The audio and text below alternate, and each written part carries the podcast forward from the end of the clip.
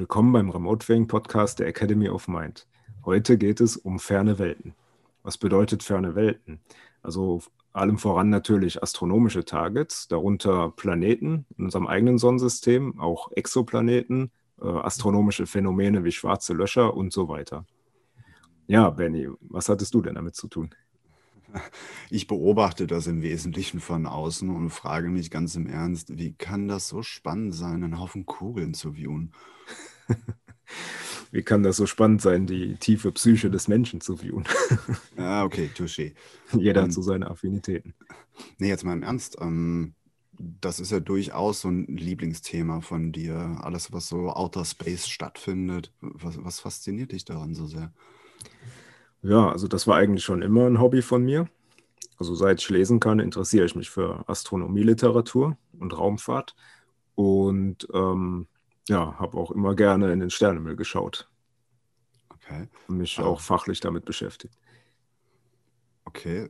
Geht es da irgendwie um, um die Suche nach Leben oder sowas in der Art?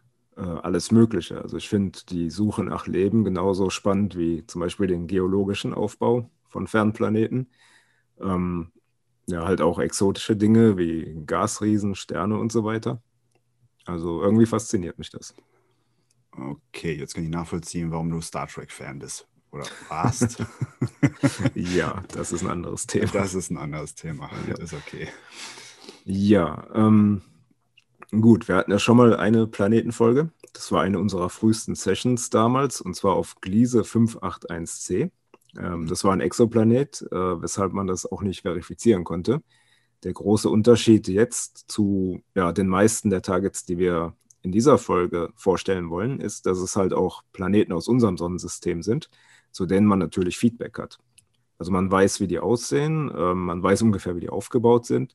Ja, und wenn man zu der Zeit noch nicht wusste, wie die aussehen, weil noch keine Raumsonde da war, haben wir halt vorgegriffen und sie geviewt und dann geschaut, was die Sonne so geliefert hat. Das sind eh die spannendsten Sachen.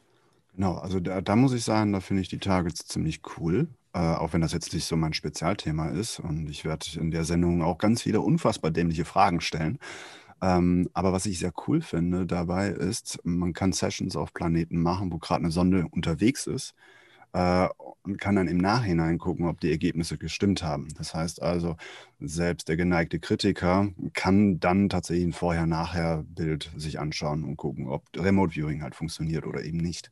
Genau. Und das hat ja eigentlich auch eine uralte Tradition in der Remote-Viewing-Szene, nämlich die erste überlieferte Papiersession überhaupt. Ähm, da gab es das CRV-Protokoll auch noch gar nicht. Das war von Ingo Swan. Und zwar hat man ihn damals den Jupiter viewen lassen, äh, bevor die Voyager-Raumsonde dort ankam.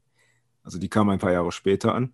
Und dort hat er damals äh, tatsächlich einen dünnen Ring um den Jupiter beschrieben hat man sich wohl erstmal darüber lustig gemacht, äh, nach dem Motto, er hätte den Planeten verwechselt mit Saturn, weil man wusste ja, der Jupiter hat ja gar keine Ringe.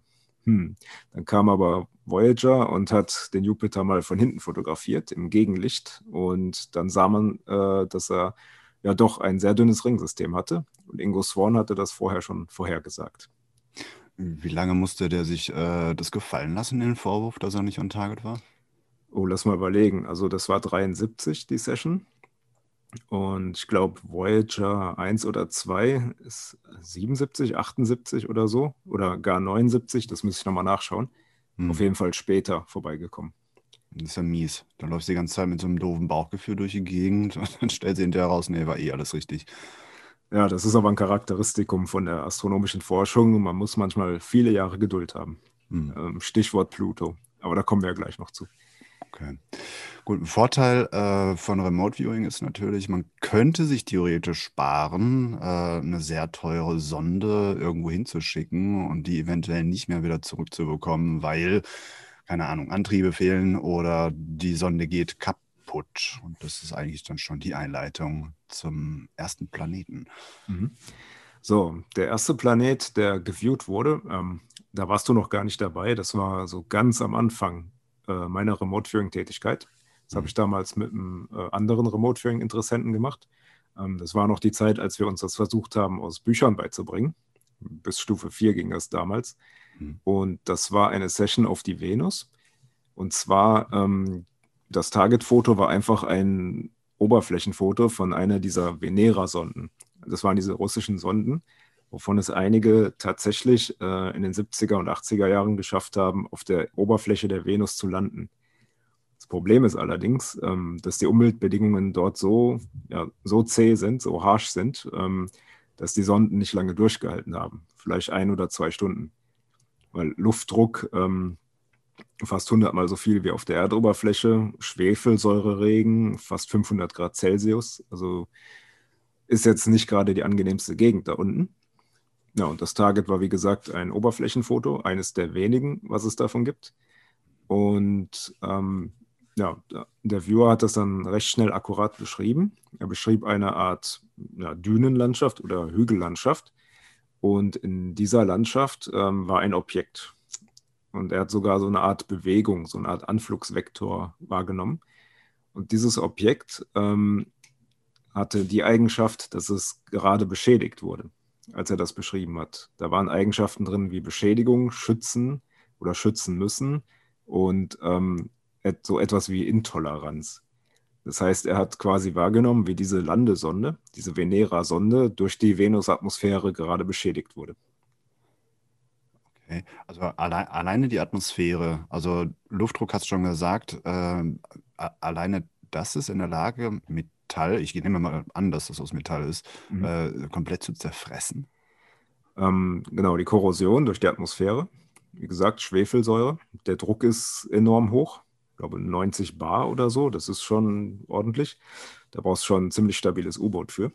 Mhm. Und ähm, ja, dann halt noch die Temperatur. Also, soweit ich mich erinnere, wurden diese Sonden von innen gekühlt, so auf annähernd 0 Grad, um überhaupt eine Weile dieser Außentemperatur widerstehen zu können.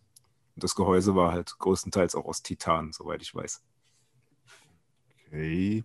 Gut, also das scheint nicht so, als wenn das da besonders freundlich wäre. Ja, es gibt ja immer wieder so Geschichten oder Vermutungen, dass es da unten halt auch Leben geben könnte. Hm. Ähm, das wurde mal ausgelöst durch ein Foto, wo man offenbar sieht, dass sich etwas verändert zwischen zwei Fotos, hm. durch eine ganz niedrige Auflösung. Und ähm, da wurde vermutet, da hätte sich etwas wegbewegt, als wenn dort was Lebendiges war. Ähm, aber das könnte natürlich auch einfach sein, dass dort was von der Sonde abgetropft ist und dann weggeschmolzen ist. Das ist schwer zu sagen. Hatte ich nicht selber mal so für Ewigkeiten ein Target genau auf dieses Phänomen bekommen? Stimmt, das war eine ganz ja, ganz grobe Session. Ich glaube, da warst mhm. du gerade am Anfang ähm, ja. der RV-Ausbildung bei mir. Und äh, ja, da stellte sich halt heraus, also da waren keine IIs, keine Fremdemotionen und in dem Sinne auch keine klassischen Lebenszeichen, sondern das war eher so, als wenn da ein geschmolzener Klumpen war, der sich dann so allmählich aufgelöst hat zwischen ja. den beiden Bildern. Ja, also Scheinbar ist auch die, die Geologie, die da so rumliegt, die ist in Bewegung dadurch, dass es ständig, wie soll man sagen, umformatiert wird in seiner Form, in seiner Zusammensetzung. Also es ist wirklich nicht nett da. Also da will ich einen Fing nicht einen Finger reinstecken. Keine gute Idee. Ich denke, das Gestein hält das schon aus, aber es würde reichen, um Blei zu schmelzen. Mm. So heiß ist es da. Und ich kann mir gut vorstellen, dass irgendein Teil von der Sonde abgefallen ist und dann so vor sich hin schmolz. Ich gab es auch diese, ähm, diese kleine tragische Geschichte. diese Sonden, die hatten einen Roboterarm, so einen Ausleger, und da waren Sensoren dran. Und diese Sensoren sollten quasi die Oberfläche berühren, äh, um die chemisch zu analysieren. Das Problem war allerdings, ähm, die, Abdeck, die Abdeckkappe von der Kameralinse, von der Sonde, die ist quasi auf den Boden gefallen und zwar genau dorthin, wo der Roboterarm gehen sollte.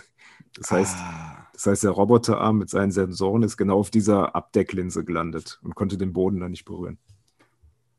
Boah, das ist ja fies. Ja. ja, das ist jetzt auch schon 40 Jahre her ungefähr. Und ich glaube, so in fünf Jahren, 24, 25, 26 oder 30er sogar, 2030er, hm, da planen die Russen eine neue Venera-Mission. Also auch wieder mit Landesonde. Ähm, ja, mit der heutigen Technik kann man sich da sicherlich noch ein bisschen mehr von versprechen. Bin gespannt. Ich finde das generell sehr imposant. Ich meine, Mondlandung ist jetzt auch nicht wahnsinnig lange her. Ähm, und jetzt sind wir mittlerweile auf Mars und, und ja, fliegen am Saturn vorbei, schauen uns Umgebungen, die so unwirtlich sind, äh, an wie auf der Venus. Und das ist auch schon alles Vergangenheit. Zumindest unbemannt bisher. Mhm. Also die bemannte Mondlandung, das ist ja so knapp 50 Jahre jetzt her. Ja. Und ja, wenn alles glatt läuft mit dem Projekt Artemis, da soll das ja wieder ab 2024 stattfinden. Aber dann halt längerfristig, also auch mit dem Ziel, äh, eine permanente Mondbasis zu errichten. Und das soll dann quasi auch die Startbasis Richtung Mars sein, so als Zwischenschritt. Hm. Mein Respekt, absolut. Mhm.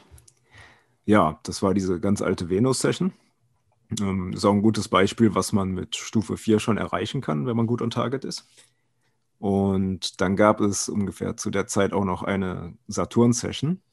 Ähm, die war auch relativ einfach und kurz, aber da gelang es dem Viewer zumindest, äh, sogar schon in Stufe 3, den groben runden Umriss des Planeten wahrzunehmen und dass da irgendwas seitlich von absteht.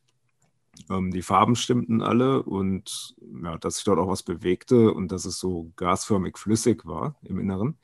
Und der hat dann sogar ähm, ein besonderes Merkmal des Saturn wahrgenommen. Und zwar gibt es dort am Pol äh, einen Sturm, der sieht so, ja, so geometrisch aus, so sechseckig oder mehreckig. Ähm, hexagonaler Sturm nennt sich das, glaube ich. Und das hat er dann tatsächlich schon in der Skizze wahrgenommen und auch die Bewegungsrichtung gegen den Uhrzeigersinn. Und das war wirklich ein guter Treffer. Gibt es da Erklärungen zu? Also wie, wie diese hexagonale äh, Form, Struktur zustande kommt? Es ist wirklich ein Rätsel. Ähm, es gibt natürlich ein paar Theorien dazu.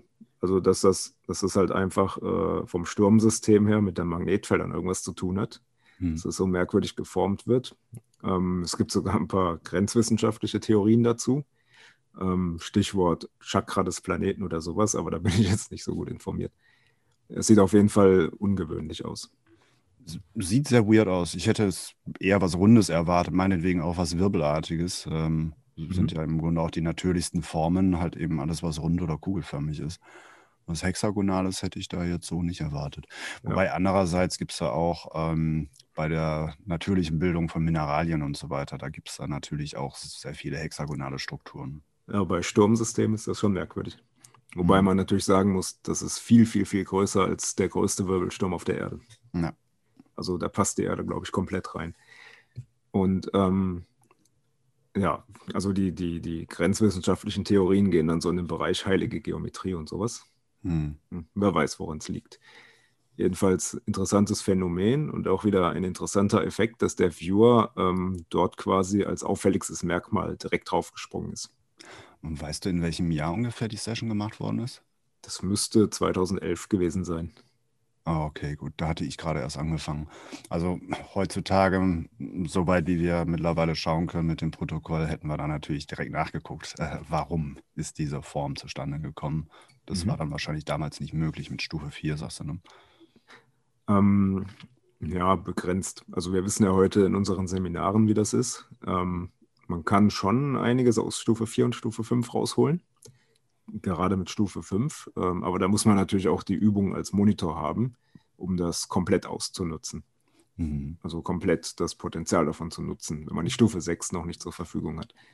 Ich höre jetzt schon so ein paar Zuschauer denken, äh, ja, dann untersucht das doch noch einmal neben den 2745.000 Targets, die sonst noch offen liegen. Also das Leicht. Sonnensystem, das ist, äh, das wird auf jeden Fall noch weiter durchgenommen. Es ist auch längst nicht komplett. Vielleicht kann man das ja eines Tages mal in Form eines Buches oder so veröffentlichen. Das wäre hm. recht interessant. Aber dazu sollte es auf jeden Fall zumindest die äh, Planeten und die interessantesten Monde sollten geviewt worden sein. Und ja. dann möglichst nicht nur einmal, also eine Session pro äh, Himmelskörper, sondern mehrere, dass das auch verifiziert wird. Weil zu den abgedrehten Sachen, da kommen wir ja gleich noch. Ähm, aber ja, dann kamst du erstmal dazu, so ab 2012. Und äh, du hast, also neben Gliese, da hast du ja deine erste Planetensession gemacht. Aber wie gesagt, das ist ja nicht verifizierbar, da es ein Exoplanet ist. Aber ähm, du hast dann später mal Pluto geviewt. Und zwar bevor die Raumsonde dort ankam. Also New Horizons war das ja. Es war das erste Mal, dass von Pluto klare Fotos gesendet wurden. Und die war ja neun Jahre unterwegs dafür. Und bis dahin gab es ja von Pluto immer nur so Bilder, das waren zwei kleine Lichtpunkte, also Pluto und sein Mond, Charon. Mhm. Und man konnte, man konnte ungefähr erahnen, welche Farbe er haben müsste, aber mehr ging auch nicht damals. Mhm. Selbst das Hubble-Teleskop konnte da nicht viel erahnen. Und ähm, ja, du hast dann so eine etwas holprige Skizze geliefert. Naja, also ich, es kam so zustande. Zum einen äh, hatte ich den Eindruck, dass äh, dieses Objekt tatsächlich verformbar ist. Also besonders hart scheint es nicht zu sein. Also jetzt natürlich äh, in Relation zu mir als Viewer, der einen Ball in der Hand hat. Ne? Mhm. Äh, zum Zweiten, ähm, als wir die Form später mal angeschaut haben, das wirkt so, als hätte man versucht, ein dreidimensionales Objekt äh, zweidimensional darzustellen. Also so wie wenn man jetzt den Planeten Erde zum Beispiel nimmt mhm. und den, die Umlaufbahn von, ähm, äh, äh, äh ja, von Satelliten oder sowas darstellt, dann entsteht ja auch so eine Sinuskurve. Die geht ja nicht gerade durch. Und Ach so, quasi so eine ähm, Projektion. Das genau. wie bei der ISS, dass das immer so sinuswellenmäßig geht, äh, obwohl das eigentlich eine Umrundung ist. Genau. So, und das sieht man da auf den Bildern auch ganz gut. Da gibt es eben diese Sinuskurve, da fliegt irgendetwas drumherum. Ähm, und dieses Objekt hatte halt eine ziemlich große, wie soll man sagen, einen sehr großen Krater, wenn man so möchte, wo sich aber auch die Textur, also die Oberfläche, deutlich verändert hat. Mhm. Das ist dann dieses Herzchen. Ja, ich nehme an, es war dieses berühmte Herzchen. Mhm. Ähm, also das heißt ja äh, das Herz von Pluto sozusagen. Ich glaube offiziell äh, Sputnik Planum oder so. Mhm. Diese Region, das ist ein riesiges Gletscherfeld oder Eisfeld, was sich halt farblich äh, vom Rest unterscheidet. Der Rest ist mehr so rötlich-braun. Und dieses Feld, das ist halt weiß. Und äh, ja, das scheint sich da als prominentes Merkmal schon in deiner Session abgebildet zu haben. Mhm. Auch wenn die Skizze etwas verzerrt ist. Aber ja, zu dem Zeitpunkt konnte niemand ahnen, dass das halt da so eine große, auffällige Fläche hat auf der Vorderseite. Ja. Und dann hast du ja noch ein paar kleinere Objekte drumherum gehabt. Ähm, das könnten die Monde sein. Wie gesagt, also es gibt ja Charon. Genau, also mindestens zwei Objekte sind da außenrum geeiert. Mhm. Ich glaube, er hat vier. Also Charon, das ist der große Mond. Das mhm. ist fast schon ein Doppelplanet. Der ist äh, kaum kleiner als Pluto. Dann gibt es noch äh, Nix, Hydra und ich glaube noch zwei andere. Das sind so, ja, eigentlich kleine Asteroiden. Die sind etwas weiter weg. Aber zählen halt auch noch als Monde. Was ich spannend finde, weil äh, müssten Doppelplaneten in dem Sinne, wobei Planet ist er jetzt zwischendurch nicht mehr gewesen, dann doch wieder, jetzt doch nicht. Wie ist da der Stand der Dinge eigentlich? Zwergplanet. Okay, gut. Ja, also er wurde ja 2006 degradiert. Ja. ähm, deshalb ist er jetzt nicht mehr der neunte Planet, sondern ähm, ein Zwergplanet. Ein, mhm. äh, also auch alle Planeten jenseits von Neptun. Neptun ist ja jetzt der achte Planet. Ähm, das sind halt dann die, die Pluto-artigen äh, oder transneptunischen Objekte. Das liegt einfach daran, weil jenseits äh, von Neptun ist ja nicht nur Pluto als Zwergplanet, sondern da sind noch so einige Himmelskörper, die auch so in der Größe von Pluto sind. Oder vielleicht noch größer. Also da draußen schwebt noch einiges so rum. Hm. Ähm, du hattest Pluto ja auch untersucht. Was kam bei dir raus? Habe ich das? Ach so, nein, ich habe äh, Charon gehabt. Charon, sorry. Mhm. Also Charon, der Mond des Pluto. Ähm, das war schon ein bisschen deutlicher, die Session. Da ging auch ein bisschen mehr Mühe rein, weil es ja so wiederholte Sessions. Mhm. Und ähm, am Ende das Gesamtbild, ähm, das hat ziemlich gut getroffen. Also, dass da halt so bergige Strukturen rausschauen. Der ist ja ein bisschen unförmig aufgrund seiner geringen Größe. Ähm, die Farben passten auch recht gut. Und interessanterweise gab es da auch noch so eine Art feinen Ausstoß, so ein Vulkan oder sowas wären, was natürlich bei einem so weit entfernten Objekt sehr ungewöhnlich wäre und bis heute, glaube ich, auch noch nicht verifiziert ist. Also als äh, die Sonde vorbeiflog, die hat sowas nicht aufgefangen, ähm, aber die hat sich auch hauptsächlich auf Pluto konzentriert. Und ähm, muss man sich mal vorstellen, das Ding fliegt neun Jahre und dann hast du quasi nur ein paar Minuten Zeit, um da so viele Daten wie möglich zu sammeln, so viele Fotos wie möglich zu machen. Ähm, das sind dann ein paar Gigabyte und dieser Datenstrom, der wird dann halt komprimiert zur Erde geschickt. Und das dauert dann viele Monate, bis der halt entpackt ist. Und die Sonden, die fliegen dann einfach weiter, ne? oder? Genau. Also diese Sonde, die ist dann noch zu einem anderen Objekt äh, geflogen, aber das behandeln wir dann später. Das kommt im zweiten Teil. Es wird mhm. nämlich noch einen zweiten Teil von dieser Ausgabe geben. Dieser feine Ausstoß. Also ich äh, sehe jetzt gerade so die beiden ähm, Bilder Könnte das was mit dieser bräunlichen Verfärbung oben zu tun haben?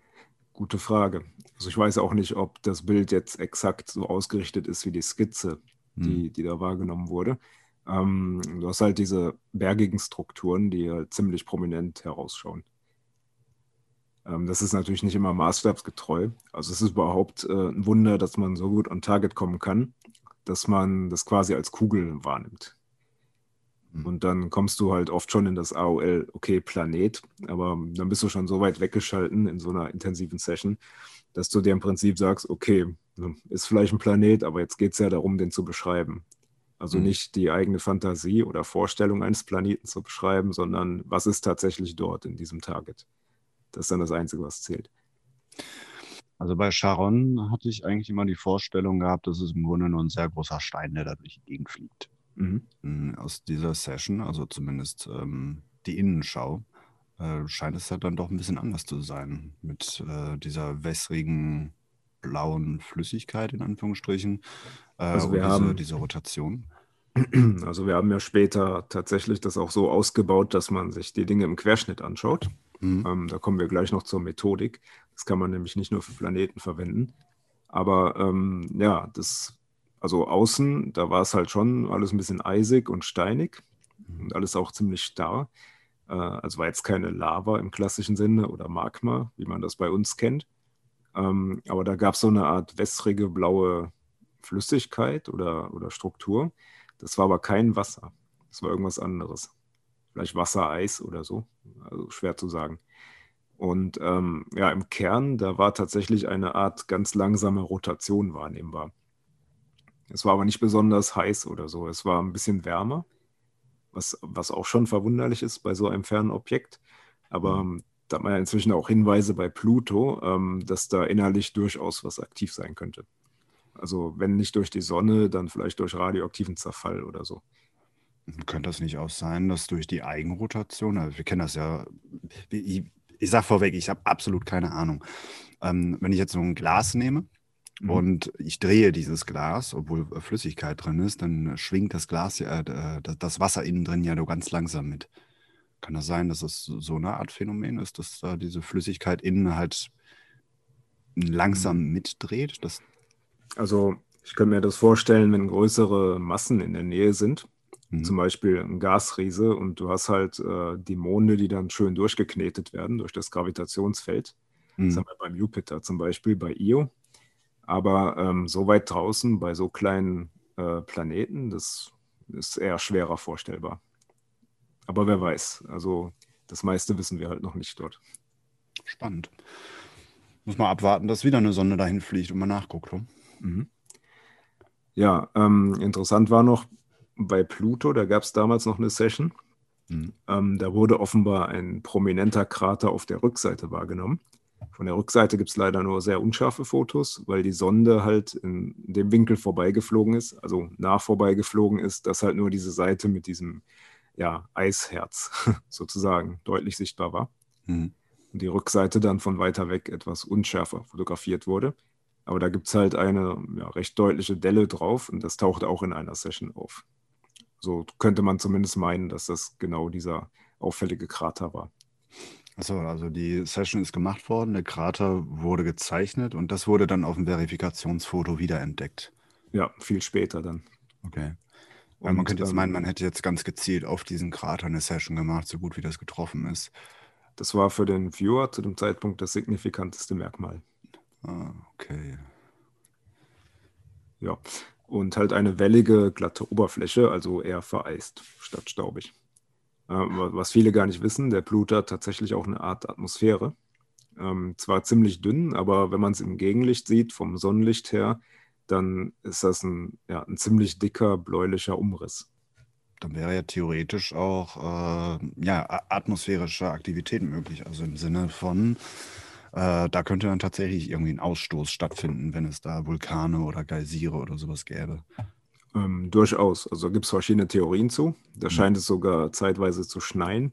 Aber das darf man sich jetzt natürlich nicht wie unsere dicke Erdatmosphäre vorstellen im Vergleich. Es ist ganz hauchdünn, aber die geht halt auch ganz weit nach oben. Ha, das jetzt, ergibt dann so einen bläulichen Schimmer. Jetzt wissen wir, wo der Weihnachtsmann wirklich wohnt. Ziemlich kalt. ich weiß nicht, minus 240 Grad oder so. Hm. Was ist die niedrigstmögliche Temperatur? 0 Grad Kelvin, also minus 273, irgendwas Grad Celsius. Ist nah dran, da bewegt sich da nicht mehr viel. Hm. Genau, ja. Also bei 0 Kelvin, da bleibt jegliche Molekularbewegung stehen. Das heißt, darunter gibt es ja in dem Sinne nichts mehr, physikalisch gesehen. Weil da steht schon alles. hm. Jetzt habe ich irgendwie Bock, dahin zu fliegen und nochmal nachzuschauen. Das wäre schon interessant, ja. Hm. Ich, ich, beginne langsam deine Faszination für das Thema zu verstehen. Vor allem das Innenleben der Planeten. Ähm, das haben wir jetzt bei Pluto leider nicht gemacht, weil da hatten wir dieses Verfahren noch nicht. Ähm, wir haben ja erst, ich glaube, Ende 2014 oder so, haben wir erst ein komplexes Verfahren entwickelt, wie man Planeten quasi auf der Oberfläche und in deren Inneren ähm, akribisch durchleuchtet. Aber mhm. das zeigen wir dann gleich noch. Okay. Ähm, du, sag mal, Stefan, wir haben ja extrem große Planeten da. Also ich spreche jetzt von den Gasriesen. Wie kann das eigentlich sein, dass diese Riesenokolyten überhaupt Monde haben? Müssten die die nicht aufgrund ihrer Masse einfach in sich einsaugen? Ähm, also die Theorie ist ja, dass ein Sonnensystem aus einer Art ja, planetaren Staubscheibe entsteht oder dass du halt planetare Staubscheiben am Anfang hast, ähm, woraus sich die Planeten zusammenballen. Und wenn man jetzt die größeren Monde des Jupiter hätte, das sind dann zum Beispiel äh, Ganymed, Io, Europa, Callisto, so in die Richtung. Er hat noch äh, eine ganze Menge anderer Monde, aber das sind dann eher so kleinere Asteroiden. Und diese großen Monde, wenn die sich gleichzeitig mit dem Planeten bilden, in diesen Staubscheiben, dann gelangen die ja schon in eine stabile Umlaufbahn. Dann stürzen okay. die halt nicht in den Hauptplaneten hinein. Und ähm, ja, was so diese kleineren Asteroidenmonde angeht, da vermutet man halt, dass sie von der Schwerkraft eingefangen werden, allerdings auch auf einer stabilen Umlaufbahn und halt nicht in den Gasriesen fallen. Und das alles, ähm, was kleiner ist, das wird dann einfach absorbiert, so like a Staubsauger. Ja, eingefangen halt von der Gravitation, dass okay. es dann halt im Orbit ist. Ähm, es, kommt auch, es kommt auch dazu, dass dort Objekte hineinstürzen. Das war ja 1994 ganz berühmt, äh, Shoemaker Levy 9. Das war ja so eine ganze Kette aus, ähm, aus Kometen, die da reingestürzt ist. Und das hat dann auch ziemliche Dellen hinterlassen. Also da konnte man so richtige schwarze Rauchwolken sehen hinterher. Ähm, ja, aber die sind natürlich nicht permanent, weil es halt ein Gasriese ist. Und ja, entweder du hast halt eine stabile Umlaufbahn, dann werden es Monde, oder es stürzt halt hinein, dann ist es weg. So ist das halt. Wollen wir uns einen, einen Mond mal anschauen? Das würde mich mal interessieren. Nehmen genau, es gab nämlich eine Session auf Ganymede. Mhm. Ähm, also es gab auch schon mal eine auf Europa und Io. Ähm, die sind allerdings, die finden wir nicht mehr, weil das so lange her ist. Das ist so ein typischer Fall von zweimal umgezogen und da ist die Session irgendwie verschwunden. Und ähm, bei Ganymede war es aber so, das ist eine neuere Session, die schon nach einem aufwendigeren Verfahren abgearbeitet wurde. Ähm, da wurde auch wieder am Ende der ganze Planet wahrgenommen. Ähm, ziemlich akkurat, also von der Oberfläche her, dass das so ähm, ja, gräulich, weiß, bräunlich ist. So ein bisschen grau-braun kann man sagen. Und ähm, ja, dass der auch so einen plattigen Aufbau hat. Also es sieht aus wie so plattige Bereiche auf der Oberfläche. Und ähm, es konnten auch einige Wolken wahrgenommen werden, also ganz fein. Man vermutet, dass der eine gewisse Atmosphäre hat, also auch mit Wolkenbildung. Ähm, bisher fehlen halt wirklich gute Nahaufnahmen. Also die Voyager-Sonde ist halt damals vorbeigeflogen. Ähm, und kürzlich hat Juno auch ein paar Bilder gemacht, allerdings auch von weit weg. Ähm, also so richtig nah an Ganymed ist noch nichts rangekommen. Und ähm, ja, es ist halt der größte Mond des Jupiter und überhaupt der größte Mond im Sonnensystem. Also ähm, das macht ihn halt ja, interessant oder besonders. Und in der Session war es dann allerdings so, dass er gar nicht so interessant wirkte. Also eine relativ statische Oberfläche war das. War jetzt nichts von irgendwelchen Eisozeanen oder sowas zu bemerken, was man da vermutet. Und im Inneren ähm, das hatte so einen gewissen adrigen Aufbau, der Richtung Kern ging. Also mhm. kann man sich, kann man ganz vage mit einer Zitrone vergleichen. Aber das ist ähm, keine Bewegung. Also diese Adern, das ist jetzt nicht irgendwie, dass da, ich äh, weiß nicht, Energie oder Wasser oder sonst irgendwas durchfließt. Ähm, da gab es so ein paar Eindrücke von einer silbrigen Flüssigkeit. Mhm. Keine Ahnung, äh, Flüssigmetall oder was das war. Ich kann es nicht sagen. Also es war aber jetzt nicht äh, irgendwie besonders interessant. Also da gab es viel interessantere Planeten, wo wir noch zukommen werden. Und ja, der Kern, der wirkte auch einfach wie ein dicht gepresster Sandball, kann man sagen. Und ja, also ich hätte mir Ganymed interessanter vorgestellt. Das ist allerdings auch nur eine Einzelsession und das würde ich jetzt nicht absolut pauschalisieren. Da kann es sein, dass der Viewer immer mal was übersieht. Erklärt sich irgendwie, also vielleicht hast du in der Session da eine Erkenntnis zugewonnen, diese, diese Oberfläche, die sieht ja schon sehr hm, strange aus, hätte ich fast gesagt. Also mit diesen filigranen weißen Flächen und dann, dann doch eher geriffelten dunklen Ebenen. Gibt es da Erkenntnisse zu? Also das Weiße, das ist wahrscheinlich Eis. Okay. Ähm, helle und dunkle Flächen, ja, das hat man im Prinzip überall. Also das hat man auch bei Pluto, das hat man auf der Erde. Da wird es halt dann von der Witterung und von den Wolken immer mal ein bisschen bedeckt. Aber wenn, wenn du mal Australien vergleichst mit Afrika oder mit Europa, das sind mhm. schon immer große Unterschiede. Teilweise natürlich auch durch die Vegetation, das ist klar. Ich finde es bei Ganymed interessant, weil das sieht aus, als hätte man irgendwie, keine Ahnung, einen Pott Milch drüber verschüttet. Aber dann ja. ist es wahrscheinlich wirklich Eis. Ja, wie gesagt, also ähm, da müsste man erstmal eine Sonde hinschicken, die wirklich nah rangeht. Das gab es bisher nicht. Und das gilt aber auch für Callisto. Ähm, bei Io und Europa, da war man schon etwas näher dran. Äh, Europa ist interessant, weil man dort am ehesten einen Eisozean vermutet, also einen Ozean unter dem dicken Eispanzer, wo auch Leben drin sein könnte. Ähm, es gab dazu mal eine Session, äh, die war allerdings noch nicht sehr ausgefeilt. Und bei Io, das ist ja dieser äh, extrem aktive Mond, wo ständig Vulkane ausbrechen, der wird ja durch die Schwerkraft des Jupiter richtig durchgeknetet. Und ähm, ich glaube, da hattest du auch mal ganz am Anfang eine Session drauf, aber die lässt sich nicht mehr auffinden. War das dieser, dieser Pizzaplanet? Genau, sieht aus wie eine Pizza. Mhm. Es ist halt der Schwefel und dass da ständig Vulkane ausbrechen. Ja, also die Jupitermonde, die sind auf jeden Fall nochmal einen Blick wert. Ähm, wie gesagt, Ganymed fand ich jetzt nicht so interessant, wie man eigentlich erwarten würde, aber gerade äh, Io und Europa, da sollte man mal unter die Oberfläche schauen. Und Callisto, der ist irgendwie sehr wenig beachtet. Also da hört man wenig von. Ähm, und genau aus dem Grund ist vielleicht interessant, da mal reinzuschauen. Ja. Das heißt, wir haben den jetzt auch noch nicht auf dem Schirm gehabt. Callisto noch nie. Ne. Ah, so Callisto fällt auf, dass er ziemlich dunkel ist und sehr pockennarbig aussieht. Hm. Hat der Saturn noch interessante Mond Monde, die wir untersucht haben? Ja, also es gab mal im Solopool den Titan. Das ist der einzige Mond mit einer ja, etwas dickeren Atmosphäre. Ähm, Im Prinzip sieht man da nur eine gelbe, neblige Kugel. Und dort ist ja tatsächlich auch äh, vor ein paar Jahren mal eine Sonde gelandet, ähm, die, die äh, Cassini-Huygens. Also das war halt ähm, eine Hauptsonde, die das ganze Saturn-System erforscht hat. Und dann halt eine kleine Landesonde, die auf Titan gelandet ist und die tatsächlich es auch geschafft hat, von dort Bilder zu schicken.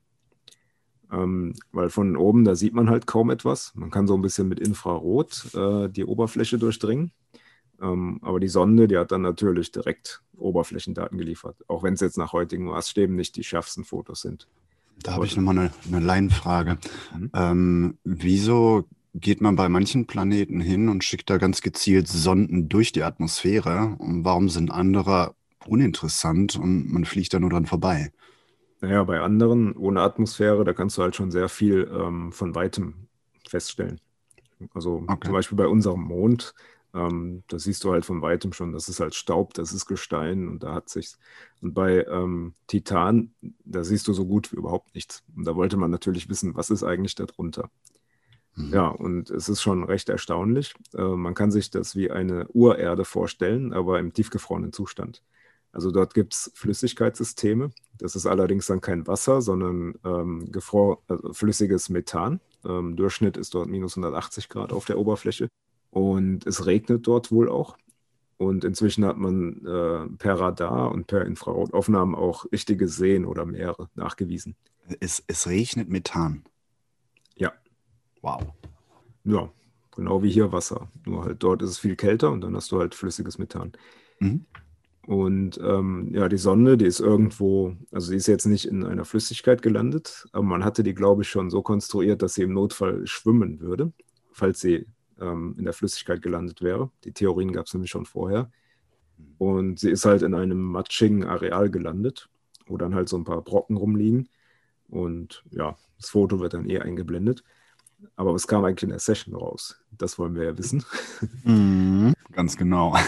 Und ähm, es war interessant, da kam nämlich in der einen Solo-Session schon in Stufe 3, tauchte eine gelbe Kugel auf als Skizze. Also das ist ganz selten Stufe 3, dass man das so konkret kriegt. Ähm, AOL Planet natürlich losgeworden. Hm. Und ähm, ja, aber was es für ein Planet ist oder für ein Mond ist, das weiß man dann eh nicht. Und dann ging es halt weiter. Also es waren zwei Solo-Sessions, woraus sich das zusammensetzte. Und äh, hinter in Stufe 6, da konnte tatsächlich die Atmosphäre auch sehr gut beschrieben werden. Es war halt eine Kugel, die, die sich im Wesentlichen nass und sandig anfühlte und kalt.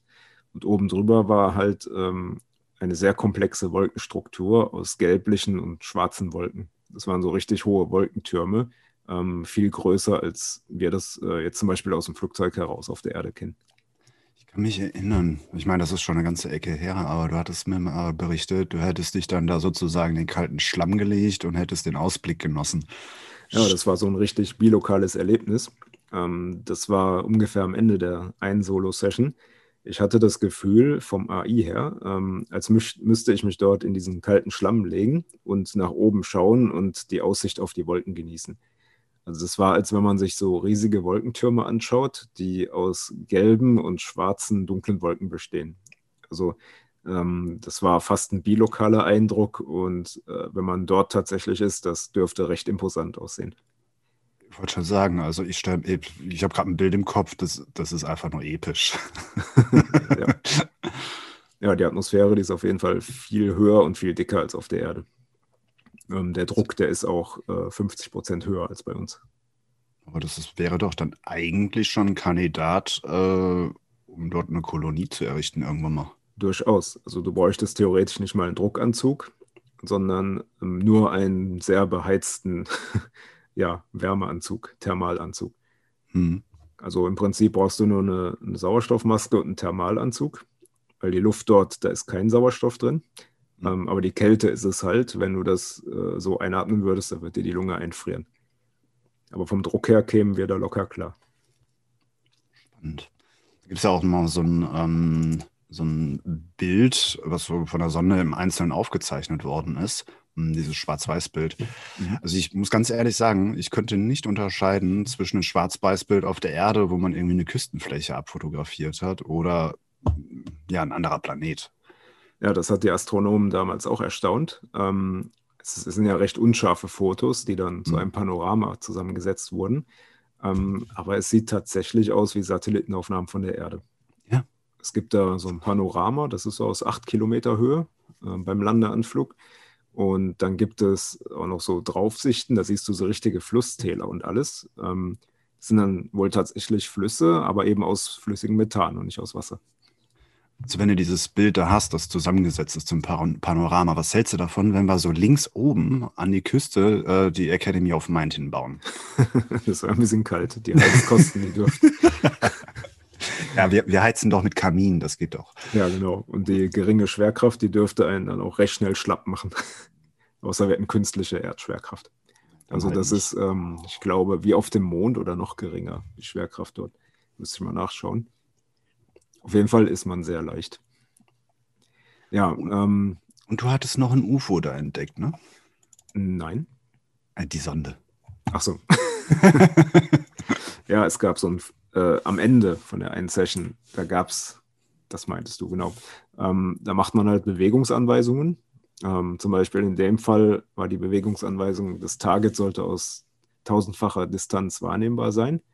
Da tauchte halt wieder diese gelbliche, wirbelige Kugel auf, also mit diesen atmosphärischen Wirbeln. Ähm, und im Hintergrund war noch ein viel größeres, rundliches Objekt. Ähm, das hat auch richtig hell gestrahlt. Und ähm, das hatte auch so Verwirbelungen und war ebenfalls gelblich. Ich vermute heute, es ist der Saturn. Mhm. Und daneben war tatsächlich noch ein künstliches Objekt. Also UFO wäre jetzt übertrieben, weil das war eher so ein Gestell. Mhm. Und ähm, da waren tatsächlich äh, EIs drin, also Fremdemotionen. Ähm, die waren dann aber wahrscheinlich quasi durch die Bodenkontrolle übermittelt. Man könnte sagen, als, wär, als wäre die Sonde eine Art Avatar für die Bodenkontrolle. Mhm. Das Phänomen hat man ja manchmal. Ähm, und das ist, aber, das ist aber wichtig zu wissen, weil ähm, wenn man jetzt Objekte viewt, wo IIs drin sind, wo aber physisch tatsächlich keiner drin sitzt, äh, muss man das natürlich immer berücksichtigen. Wenn man dann ein Objekt hat, wo IIs drin sind, heißt das nicht zwingend, dass IIs tatsächlich drin sitzen. Hatten wir das tatsächlich noch nicht erwähnt in einer Ausgabe? Also auf jeden Fall, ja, stimmt. Wenn du ein ferngesteuertes Objekt hast, was von irgendwoher bedient wird, da kann es gut sein, dass du die Fremdemotionen der Kontrollmannschaften kriegst. Mhm. Weil ähm, das Objekt an sich, das ist ja einfach nur dumpf und leblos. Und es ist aber, es wird ja gesteuert durch EIs, also durch echte EIs. Und ähm, in dem Fall war das so, dass die EIs beobachten und greifen wollen waren. Also passt eigentlich ganz gut zur Sonde. Ich kann mir nicht vorstellen, dass das irgendwas anderes war. Und ähm, wenn man das mal vergleicht mit der Huygens-Sonde, äh, zumindest sieht die Skizze aus wie der untere Teil davon. Da sind so Steuerdüsen dran und dann unten halt Haupttriebwerke. Hm. Und ja, das könnte halt die Huygens-Sonde gewesen sein. Hier ist aber eine wirklich wichtige Lektion. Also, falls ihr da draußen mal eine Session macht auf was, vielleicht ein UFO oder was auch immer, äh, ruhig nochmal zusätzlich abfragen, ist die EI-Quelle wirklich dort oder kommt die von woanders? Mhm. Ja, also Titan äh, per Solo-Session es waren zwei Solo-Sessions, die aufeinander aufgebaut haben. Ähm, das war schon sehr interessant. Also am eindrücklichsten war, war tatsächlich dieses Wolkenspiel mhm. und diese ähm, ungewöhnlich feuchte Oberfläche. Äh, wo, woran kann man jetzt unterscheiden, dass, ähm, weil, weil, du jetzt auch viele Wolken und so weiter genannt hast, dass man jetzt nicht irgendwie aus Versehen auf dem Saturn gelandet ist? Da gibt es ja auch jede Menge Wolken. Naja, ähm, bei Titan war es halt so, dass die Oberfläche durchaus fest war aber halt feucht und matschig. Also mhm. wie man sich halt irgendeinen Sumpf vorstellt, nur halt viel, viel, viel kälter. Und ich habe da jetzt auch kein Leben wahrgenommen. Ähm, das muss aber nichts heißen. Also wenn du wirklich ein ganz kleines Leben hast, falls es Leben gibt, das bei solchen Temperaturen irgendwie existieren kann, verstoffwechseln kann, ähm, da müsste man schon etwas genauer hinschauen. Du weißt ja, wie schwer sich manche Leute schon äh, mit Haustieren viewen tun. Oh ja, das stimmt. Ja gut, und beim Saturn wäre es dann halt genau andersrum. Du versuchst einen Boden zu finden und sinkst immer weiter ein. Theoretisch schon, ja. Hm. Ja, dann hatten wir noch, ähm, jetzt noch ein Stück weiter, und zwar in Richtung Neptun. Äh, aber Neptun an sich hatten wir noch nicht, sondern seinen größten Mond, und das ist Triton. Und bei Triton, da hast du ja auch mitgemacht. Der war auch ziemlich kalt. Definitiv, ja. Also ich hatte aber eine Triton-Session mal und dann habe ich dich nochmal drauf geschickt, quasi wie du es wahrnimmst oder zur Verifikation. Mhm. Da hast du ja doch ein paar sehr interessante Vorgänge auf der Oberfläche wahrgenommen. Also es war knackekalt. Mhm. Soweit kann ich mich erinnern. Äh, trotz allem gibt es aber Flüssigkeitsbewegungen an der Oberfläche wohlbemerkt, so wie einige Geysire. Was sehr spannend war, war nämlich, dass äh, einige der Geysire statisch waren. Also die haben sich nicht bewegt und dann gab es andere Geysire, die haben tatsächlich einen Ausstoß gehabt. Mhm. Und es gibt ja so künstlerisch, künstlerische Interpretationen. Ähm, also die Bilder habe nicht ich gezeichnet, auch wenn ich es gerne gehabt hätte, ähm, wo dann äh, teilweise, ist natürlich eine künstlerische Interpretation, das darf man nicht zu ernst nehmen, aber dann tatsächlich so einige Säulen darum stehen, die spannenderweise meine Session bestätigen. Ja, du meinst diese Eissäulen, die der genau. Künstler da gezeichnet hat. Genau. Ja. Ähm, wobei auch diese Fontänen tatsächlich statisch wirken könnten, weil es ist ja so gut wie keine Atmosphäre. Das heißt, die schießen wahrscheinlich ganz gerade hoch und zerstreuen sich dann erst, wenn die Schwerkraftwirkung quasi aufhört. Mhm. Das ist jetzt nicht wie in Yellowstone Park oder so. Und ähm, ja, diese Geysire, die gibt es tatsächlich. Die hat ähm, die Voyager-Sonde damals schon fotografiert. Also die kann man auf den Bildern als so schwarze Rauchfahnen erkennen. Also und die Kälte, ähm, ich glaube, Triton gilt, also zumindest laut meinem letzten Stand, als ähm, ja, das kälteste Objekt äh, im Sonnensystem. Oh, tatsächlich. Noch kälter als Pluto. Da wundert es mich dann aber tatsächlich, dass, ähm, dass da Bewegung auf der Oberfläche möglich ist. Ja, das kann natürlich ähm, sonst was gewesen sein aus den Geysiren. Irgendwas, was nicht festfriert bei diesen Temperaturen. Ich meine, auf, ähm, auf Titan hast du ja auch flüssiges Methan. Was sagt denn das Innere? Ja, es gab auch einen Querschnitt in einer Session. Hm. Ähm, das war ziemlich dick äh, mit Gestein und Kristallin und eisig. Also sehr viel Festes äh, natürlich. Dann ein bisschen tiefer wurde es mehr sandig. Und ähm, dann gab es einen Bereich, das war aber ganz komisch. Das war wie eine Flüssigkeit, die komplett schwarz war. Das sah aus wie Öl. Das war, war sicherlich kein Öl. wie auch. Und die war tatsächlich etwas warm. Ja, und ganz in der Mitte, also es gab keinen heißen Kern, würde mich dort auch wundern. Ähm, aber in der Mitte war es so, das sah aus wie ein Edelstein. Also als wenn der Kern äh, so ein riesiger Diamant wäre. Das, das ist insofern spannend, weil normal, also von der Erde kennen wir das ja, dass die geothermischen Aktivitäten durch den heißen Kern ausgelöst werden. Ähm, und natürlich durch die Eigenrotation, Magnetfeld etc. etc. Aber wenn der Kollege eigentlich gar keinen heißen Kern hat, Also er hat Kry äh, es gibt Kryovulkanismus. okay, Das kannst du das heißt, erklären? ähm, durchaus Vulkanismus, aber halt ja, mit Eis, wenn man so will. Da kommt dann statt Magma Eis rausgeschossen. Und wie kommt dieser Druck zustande, dass es da rausgepresst wird? Da muss ein Geologen fragen. Also das habe Okay. ich jetzt gerade nicht auf dem Schirm, aber ähm, ja, du hast halt dieses Phänomen des Kryovulkanismus und der da ist definitiv ein Kandidat dafür. Aber Mhm. du hast das ja noch ein bisschen genauer untersucht, diese Fontänen. Du bist ja sogar mal ein Stück in so eine reingegangen als Fior Mhm. und äh, das wirkt ja ziemlich, ziemlich ätzend oder ziemlich chemisch auf dich, was da rauskam. Ja, also das sind, ähm, ja gut, das kann natürlich auch sein, dass, da hast du mich jetzt in meiner eigenen Fragestellung übertölpelt, äh, wenn die chemische Aktivität inner, innerhalb dieser Kruste so groß wird, dass durch die ja, chemische Reaktion dieser Vulkanismus ausgelöst wird und eben nicht durch geothermale Geschichten. Mhm. Das ist so ein bisschen wie, äh, ja, würde man Nitroglycerin schütteln. Ne, da braucht es keine Wärme, sondern es reagiert einfach in sich. Ja.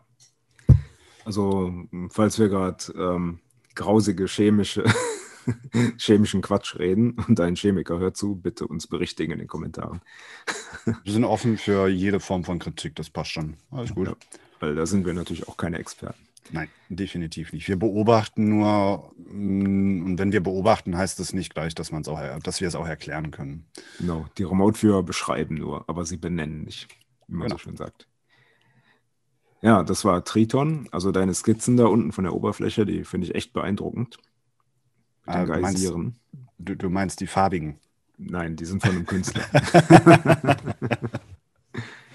ähm, ich meine, äh, daneben, rechts daneben. Und dann hast du Mhm. sogar noch eine, da ist was äh, rundes, hellblaues im Hintergrund und etwas Gelbes weiter weg. Das könnte jetzt natürlich Neptun und die- die Sonne sein. Ja, das, das kann sehr gut sein. Mhm. Also es war schon ein sehr schöne Treffer, muss ich sagen. Ich würde jetzt Danke sagen, aber ich erinnere mich noch nicht mal so wirklich an, an, an also aktiv an das Vion. Das ist schon so lange her. Ja, ich glaube, das ist schon drei oder vier Jahre her Hm. mit Triton. Aber sieht hübsch aus. Also kann, man- kann man so mitnehmen. Passt. Mhm. So, und dann hattest, ich glaube, das war deine, deine Aktion, dann hattest du dich dann doch etwas weiter entfernt vom Sonnensystem zwischenzeitlich. Ja, ich hatte einen Exoplaneten im Solo-Pool. Mhm. Ähm, da bin ich dann auch extrem gut on Target gewesen. Also, das ist immer ein interessantes Phänomen, wenn man ein Target hat, was einen auch unterbewusst fasziniert. Ähm, dann ja, wird man auch nicht von was anderes abgelenkt und beschreibt das dann sehr gut. Ich meine, du kennst das ja auch mit, mit deiner Art von Targets, gerade die psychologischen Targets ähm, Mhm. oder die biologischen Targets. Da hast du immer so gute Treffer, so akkurate Beschreibungen. Und Dankeschön. ja, also es gibt auch offenbar unterbewusste Lieblingstargets. Mhm. Das ist dann recht spannend. Und in dem Fall war es halt der Epso äh, Exoplanet Epsilon Eridani B. Mhm. Ähm, und ja, man vermutet, das ist ein Gasriese oder ein Eisriese. Und da muss ich sagen, das war eines der wenigen äh, bilokalen Erlebnisse, wo ich wirklich kurz vor dem geistigen Auge ein Bild gesehen habe. Aber ein komplettes Bild. So, ich ahnte nicht, dass es ein Planet ist oder so. Ich habe nur gemerkt, okay, da ist irgendwas kalt und, und schleierhaft. Ähm, und plötzlich taucht dieses Bild vor meinem geistigen Auge auf. Und ich sah einen ähm, ja, bläulich-grün-weißen Planeten mit roten Ringen. Äh, etwa so dick wie die des Saturns, vielleicht ein bisschen kleiner. Und die hatten so eine ja, dunkelrötliche Färbung. Und das Sonnenlicht, was dort einfiel, das hatte auch so, ein, so eine orangene Färbung, im Gegensatz zu dem, was wir so kennen. Und ähm, ja, wenn man sich das anschaut, also vom Spektrum her scheint das zu passen. Und wie gesagt, also ich kann jetzt sagen, ich habe tatsächlich mal für einen kurzen Augenblick einen Exoplaneten vor Augen gesehen. Wie fühlt, sich das, wie, wie fühlt sich das an? Das war echt erstaunlich. Einfach so, boah, was war das denn jetzt? okay. Das war am Ende der Session, dann habe ich schnell gezeichnet. Ähm, mhm. Das sieht man auf der Collage da unten links. Das war mhm. halt in dem Moment, wo ich es vom geistigen Auge wahrgenommen habe. AOL Saturn. Aber wie gesagt, die Farben waren anders und ähm, dann noch ein bisschen genauer untersucht, also Querschnitt gemacht und so. Hat wirklich die Eigenschaften eines Eisriesen, also wie ein Gasriese, nur dann halt mit gefrorenen Schichten mhm. und einem sehr massiven Kern. Kam auch das AOL Wassereis. Also nicht das zum Essen, sondern das sind Planeten halt. Mhm. Und eine ja, plattige Oberfläche, die aber halt nicht völlig solide ist. Und ähm, ja, als Farben habe ich da wahrgenommen hellblau, blassgrün, wie ich das gerade sehe. Es war recht hell und äh, es war recht schleierhaft in der Atmosphäre. Und ich habe es dann ähm, direkt nach der Session äh, in GIMP schnell versucht nachzuzeichnen, wie ich das vor dem geistigen Auge in Farbe gesehen habe. Das klingt auf jeden Fall plausibel. Also wenn die Oberfläche im Farbspektrum eher in einem weiß-blauen äh, Bereich ist und dann ist es noch nebelig, dann wird natürlich jeder kleine Funken Licht sofort multipliziert. Also. Es sah einfach beeindruckend aus. Das, das ist das Einzige, woran ich mich noch erinnere. Hast du eine Idee, wie groß der Planet ist? Also ich würde so schätzen im Bereich von Neptun oder Uranus. So von der Größenordnung her. Also wenn er solche Ringe hat, dann ist das schon wahrscheinlich ein größerer. Ich frage mich, was diese Ringe sind. Also die scheinen sich ja vom Material extrem zu unterscheiden von einem eigentlichen Planeten.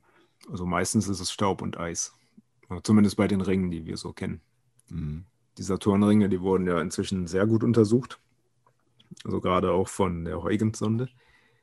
Und ähm, ja, das sind im Prinzip Brocken aus Eis und Staub von Mikroskopgröße bis zu der Größe eines Einfamilienhauses, sagt man so im Prinzip. Du hast ja schon mal ein ähm, bilokales Erlebnis gehabt mit einem Planeten. Das war ja damals der Planet Mars. Genau. Ähm, inwiefern unterscheiden sich diese beiden bilokalen Erlebnisse? Gibt es da einen Unterschied? Also in dem hier, da habe ich keine Atemnot bekommen. okay. Das war nur eine rein visuelle Bilokalität. Mhm. Also damals war es ähm, eine körperliche Bilokalität, nur okay. das war noch in Stufe 1. Da wurde die Session ja in Stufe 1 abgebrochen weil das okay. so heftig wurde. Ähm, das Target, das war so Zydonia-Region. Ähm, und ich konnte schon in der Stufe 1, äh, das war jetzt nicht so bilokal wie hier in diesem Beispiel, aber ich konnte schon ahnen, da ist irgendwie ein ockerroter Boden unter mir. Und da sind so Risse drin und es wird irgendwie sehr ungemütlich. Ja, und dann passierte das halt. Ja, und das kann man in einem Artikel nachlesen, was da damals passiert ist. Lesson learned, bilokale Effekte sind nicht immer gleich bilokale Effekte. Die können sich ganz anders oder andersartig darstellen. Ja, vor allem der große Unterschied war, ähm, diese körperlichen bilokalen Effekte, die eigentlich unerwünscht sind, mhm. äh, gerade in lebensfeindlichen Umgebungen, die passieren meistens in Stufe 1. Also in der Regel in der zweiten Stufe 1. Und ähm, das hier, das kam ganz am Ende in Stufe 6. Das war nochmal so die Krönung quasi. Gib zu, ich beneide dich an der Stelle. Also nicht wegen der Mars-Geschichte, das darfst du gerne behalten, aber jetzt äh, diese, ja, man kann es ja dann schon fast Vision nennen. Ne? Also so stelle ich mir das in einer vollbewussten außerkörperlichen Erfahrung vor. Mhm. Das war, obwohl es nur so ein Sekundenbruchteil war, ähm, beim Blinzeln sozusagen, aber das war schon ein echt imposanter Anblick. Das ist schön. Ja, Stefan, du hast äh, jetzt, glaube ich, schon zwei, dreimal erwähnt, dass wir ein neues Format sozusagen haben, um komplexe Strukturen, insbesondere Orte oder das Innere von Objekten zu untersuchen. Was genau ist das? Genau, also im Prinzip, ähm, ja, man könnte das erweiterte Ortsbeschreibung nennen. Man macht halt, man baut halt ganz viele Bewegungsanweisungen ein wo verschiedene Orte oder Standpunkte kodiert sind, ähm, zum Beispiel O1, O2, O3 und so weiter. Dann noch OX, also dass man einen Ort komplett von außen zeichnet oder zusammengefasst zeichnet. Und dann OY, dass man halt einen kompletten Querschnitt macht. Und das lässt sich auf äh, Planeten anwenden, das lässt sich auf archäologische Bauten anwenden, das lässt sich auf unterirdische Tunnel anwenden auf Orte in der Natur, die man beschreiben möchte. Also im Prinzip alles Mögliche. Und das eignet sich halt auch für Solo-Pools, weil du weißt halt, dass du verschiedene Orte beschreiben musst per Bewegungsanweisung, aber du weißt halt nicht genau, was da kommt. Und da kommen, ähm, wenn man es sehr akribisch macht, solche Sessions können durchaus über zwei Stunden mal dauern, ähm, dann können sehr detaillierte Skizzen von diesen Orten dabei rauskommen. Eben auch von Planeten. Warum muss ich jetzt an die Pyramiden von Gizeh denken? Ganz cool. Zum Beispiel, ja. da haben wir auch sowas, aber das kommt vielleicht später. Okay, also wir haben dieses äh, Protokoll, nenne ich das jetzt mal, auf verschiedene Planeten angewandt ähm, und auf etwas, was, was ist das? Ist ein Planet? Keine Ahnung. Ceres. Ceres. Also, ähm, Ceres ist ein Zwergplanet oder halt ein großer Asteroid, je nachdem, wie man es klassifiziert. Und ähm, der ist zugleich das größte Objekt im Asteroidengürtel zwischen Mars und Jupiter. Okay, und wa warum ausgerechnet Ceres? Was macht den jetzt so besonders? Ja, das war nämlich auch so ein Ding. Ähm, den haben wir geviewt, kurz bevor eine Sonde dort in Reichweite kam. Mhm. Also es gab schon ein paar Fotos, allerdings waren die noch relativ unscharf. Und ähm, ja, zum einen wollten wir halt schauen, was, nehmen, was wird da quasi wahrgenommen, bevor die Sonde detaillierte Untersuchungen macht. Mhm. Und zum anderen hat Ceres ein besonderes Merkmal. Da ist nämlich so ein weißer, ja, scheinbar leuchtender Fleck. Der war auch schon auf den relativ unscharfen Fotos sichtbar, die da ähm, ja schon, ich glaube, April 2015 oder so aufkamen. Also zu der Zeit, als ungefähr die Sessions liefen. Ähm, und man wusste halt noch nicht genau, was das ist. Also man sah einfach so helle, weiß leuchtende Flecken oder einen ganz besonders hell leuchtenden Fleck. Gerade deswegen auffällig, weil auf dem Bild, was ich jetzt hier vor mir habe, äh, da, da ist wirklich nur dieser eine Fleck. Ne? Sonst ist nirgends was Vergleichbares zu finden. Mhm. Also zuerst sah es aus wie ein einziger Fleck. Ähm, als er näher ranging, da sah man, dass es halt ja mehr so mehrere kleine weiße Flecken sind in einem Krater. Mhm. Und inzwischen gibt es unglaublich detaillierte Aufnahmen. Aber bis dahin gab es natürlich ähm, gerade in der ähm, ja, Grenzwissenszene, in der UFO-Szene vor allem, sehr abenteuerliche Spekulationen. Kannst du dich daran noch erinnern? Ja, das, das, äh, wie war das? Irgendwie eine Station von Außerirdischen oder irgendeine Kolonie oder keine Ahnung, Las Vegas? Ich weiß es doch nicht. also quasi eine ganze Alien-Großstadt mit leuchtenden, äh, mit Beleuchtung und so weiter. Mhm. Also das waren dann so die Spekulationen. Und ja, zu der Zeit, als diese Spekulationen liefen, wo es wie gesagt nur die sehr unscharfen Bilder gab, ähm, da haben wir schon eine Session drauf gemacht. Ähm, aber zeitgleich gab es halt erstmal eine Übersichtssession, die den ganzen, die sich diesen ganzen äh, Zwergplaneten vorgenommen hat. Innen und außen. Mhm. Und die Flecken, die wurden dann später nochmal speziell untersucht. Okay. Schauen wir uns doch erstmal die Übersichtssession an. Genau. Die wurde nämlich nach diesem äh, neuen Prinzip gemacht, wo man halt verschiedene Orte, die kodiert sind, untersucht. Ja, und da wurde recht schnell klar, okay, ähm, da ist irgendwas, irgendeine unwirtliche Umgebung. Es ist halt ziemlich kalt, es ist steinig, staubig, bisschen eisig. Hm, kann zu dem Zeitpunkt natürlich noch alles sein. Und ähm, auffällig war dort halt, dass irgendwelche Spalten ins Innere gehen, also in den Boden gehen. Da tauchte dann auch schon sowas wie etwas Ausströmendes auf, also als hätte man eine kleine Spalte, wo irgendwas ausströmt, wie ein kleiner Geysir. Und ähm, auch schon so ja, rundliche Dinge, die wie, die wie Krater aussahen. Da drängte sich schon das AOL-Krater auf. Hätte bis dahin noch Antarktis oder sowas sein können, von der Landschaft her. Äh, wirkte allerdings ein bisschen unwirtlich, also auch die Farben waren etwas komisch. Ähm, und dann ja, gab es halt, dann geht man halt so tiefer unter die Erde sozusagen mit diesen Positionsvorgaben. Und da war dann eine Spalte, die äh, immer tiefer ging und sich verdünnte. Mhm. So, das war dann, ich glaube, 100 Meter. Die nächste kodierte Vorgabe war dann ein Kilometer unter der Oberfläche. Und da wurde es richtig interessant. Also zumindest im Nachhinein, wenn man dann wusste, okay, es ist nicht die Erde. Und zwar ähm, tauchte dort eine Art Höhle auf oder Höhlensystem, das mit äh, Wasser gefüllt war. Also das war gar nicht so kalt, es wirkte lauwarm. Moment, Moment. Wasser auf Ceres? Besser gesagt in Ceres. Okay. Weil auf Ceres, also der hat keine Atmosphäre. Ja, ja, ja. Ich bin jetzt erstmal baff, weil äh, Wasser ist ja relativ lange angenommen worden, ist relativ selten. Ähm, mhm. So auf, ja gut, es gibt Asteroiden und so weiter, die tragen das mit sich.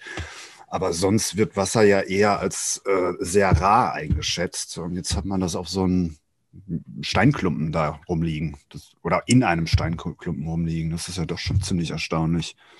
Ja, das ist so eine Erkenntnis, ähm, die sich in den letzten Jahren immer mehr durchsetzt. Mhm. Also, dass halt viele ähm, kleinere Monde, also auch Eismonde, die weiter weg sind, ähm, dass die unter ihrer Eiskruste tatsächlich flüssiges Wasser haben.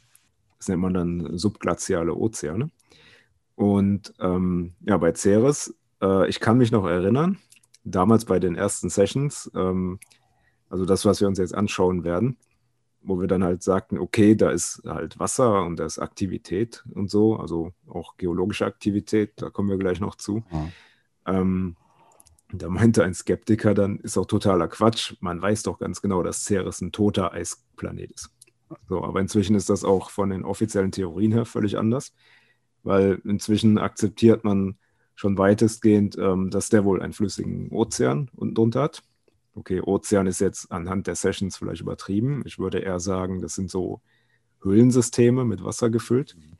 Ja, das Es ist dann aber inzwischen tatsächlich so, ähm, das sehen wir gleich noch bei den weißen Flecken, dass man da Erkenntnisse gewonnen hat durch die Raumsonde, die halt sehr deutlich auf sowas hinweisen. Was ich spannend finde, jetzt, also bis hierhin in der Session, ähm, Ceres hätte ich jetzt von außen tatsächlich äh, als, als Gestein vermutet. Ist das so, dass auf dem Eis Stein drauf ist oder ist das ganze Teil komplett aus Eis? Also ist wohl durchmischt. Ähm, ich glaube, die Durchschnittstemperatur ist minus 70 Grad oder so. Ähm, also schon eismäßig. Jetzt nicht so eiskalt wie weiter draußen. Das ist ja so noch kurz nach dem Mars, kann man sagen. Ja, es ist noch relativ warm, also relativ warm. Mhm. Mhm. Ja. Aber im weitestgehend sieht es halt erstmal aus wie unser Mond am ehesten, ein bisschen dunkler. Mhm. Und viel kleiner natürlich also hm, etwa 950 Kilometer Durchmesser. Aber für einen Asteroiden, äh, wie er halt früher klassifiziert wurde, ist das halt schon riesengroß, kann man sagen. Okay, und die ersten ähm, Seen, ich nenne das jetzt mal so, die hat es jetzt schon ein, ein Kilometer unterhalb der Oberfläche wahrgenommen.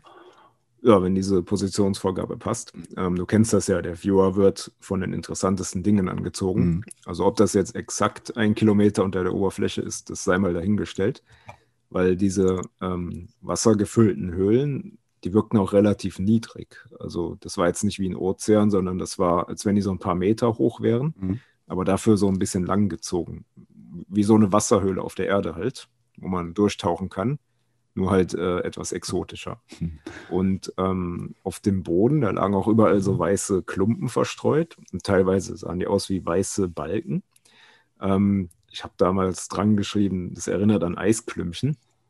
Aber ist ja so gesehen Quatsch, weil Eis schwimmt nach oben eigentlich. Ähm, ich vermute heute, es sind tatsächlich Salzablagerungen, wie im Toten Meer zum Beispiel. Würde die kristalline Anordnung erklären. Ja, und auch wie die Dinge halt wirkten. Also das war auch fast schon wieder ein bilokaler Eindruck dort. Sieht man auch an der Skizze, wie detailliert die ist. Und ähm, ja, ich dachte erst so, was ist das denn hier? Ähm, Höhlentauchgang oder sowas. Und ja, es scheint dort sehr salzig zu sein, aber auch relativ warm. Also es war jetzt nicht so am Gefrierpunkt oder sowas. So, ähm, jetzt taucht natürlich die obligatorische Frage auf: Gab es dort Leben? Ähm, Habe ich in der Session jetzt nicht wahrgenommen, aber das heißt nichts. Also wenn es sehr kleines Leben ist, ähm, kann man das auch schnell übersehen, wenn man jetzt nicht äh, ganz explizit danach sucht, mhm. in einer speziellen Bewegungsanweisung oder so. Aber da kommen wir später noch zu. Und ja, dann ging es natürlich noch weiter. Ähm, darunter wurde es dann halt sehr dicht. Äh, Gab es ein paar Einschlüsse, die wie lehmige Brocken wirkten. Also ziemlich große Brocken teilweise. Das war dann schon ähm, der Formulierung nach 10 Kilometer unter der Oberfläche. Mhm. Kodiert natürlich. Der Viewer sieht natürlich nicht, wie tief das ist. Dann kamen 30 Kilometer. Ähm, da wurde es dann, also da endete diese sandig-lehmige Schicht und dann wurde es richtig fest. Also das war fast kristallin. Und das sah aus wie graue, harte Felsen. Und nach äh, unten hin wurden die halt immer, immer härter, sozusagen. Also auch immer gepresster. Mhm. So, dann großer Sprung, äh, 100 Kilometer unterhalb der Oberfläche. Ähm, da ging dieser harte Bereich äh, in einen Bereich über, der immer heißer wurde. Also erst heiß sandig mit viel Druck und dann wurde es quasi flüssig. Also es gab eine richtige Hitze und das war halt auch eine Überraschung in dem Fall, weil es scheint tatsächlich einen warmen Kern zu haben, obwohl das so ein kleiner ja, Planetoid ist sozusagen, Zwergplanet. Und ähm, das würde aber auch die geologischen Vorgänge erklären, die man halt inzwischen auch nachgewiesen hat durch die Sonde. Okay, weil eigentlich geht man ja davon aus, dass der Kern einfach noch Stein ist, ne? Ja. Also vollständig. Also halt, also halt Eis und Gestein, denkt man bei solchen Himmelskörpern. Mhm. Wie gesagt, da findet in den letzten Jahren tatsächlich ein Umdenken statt, aufgrund der neuen Daten. Bei Pluto übrigens auch teilweise, was da ja noch erstaunlicher ist. Mhm. Ja, ähm, dann ging es weiter. Das nächste war dann 300 Kilometer unter der Oberfläche, also fast schon in der Mitte, wenn er 950 Kilometer Durchmesser hat.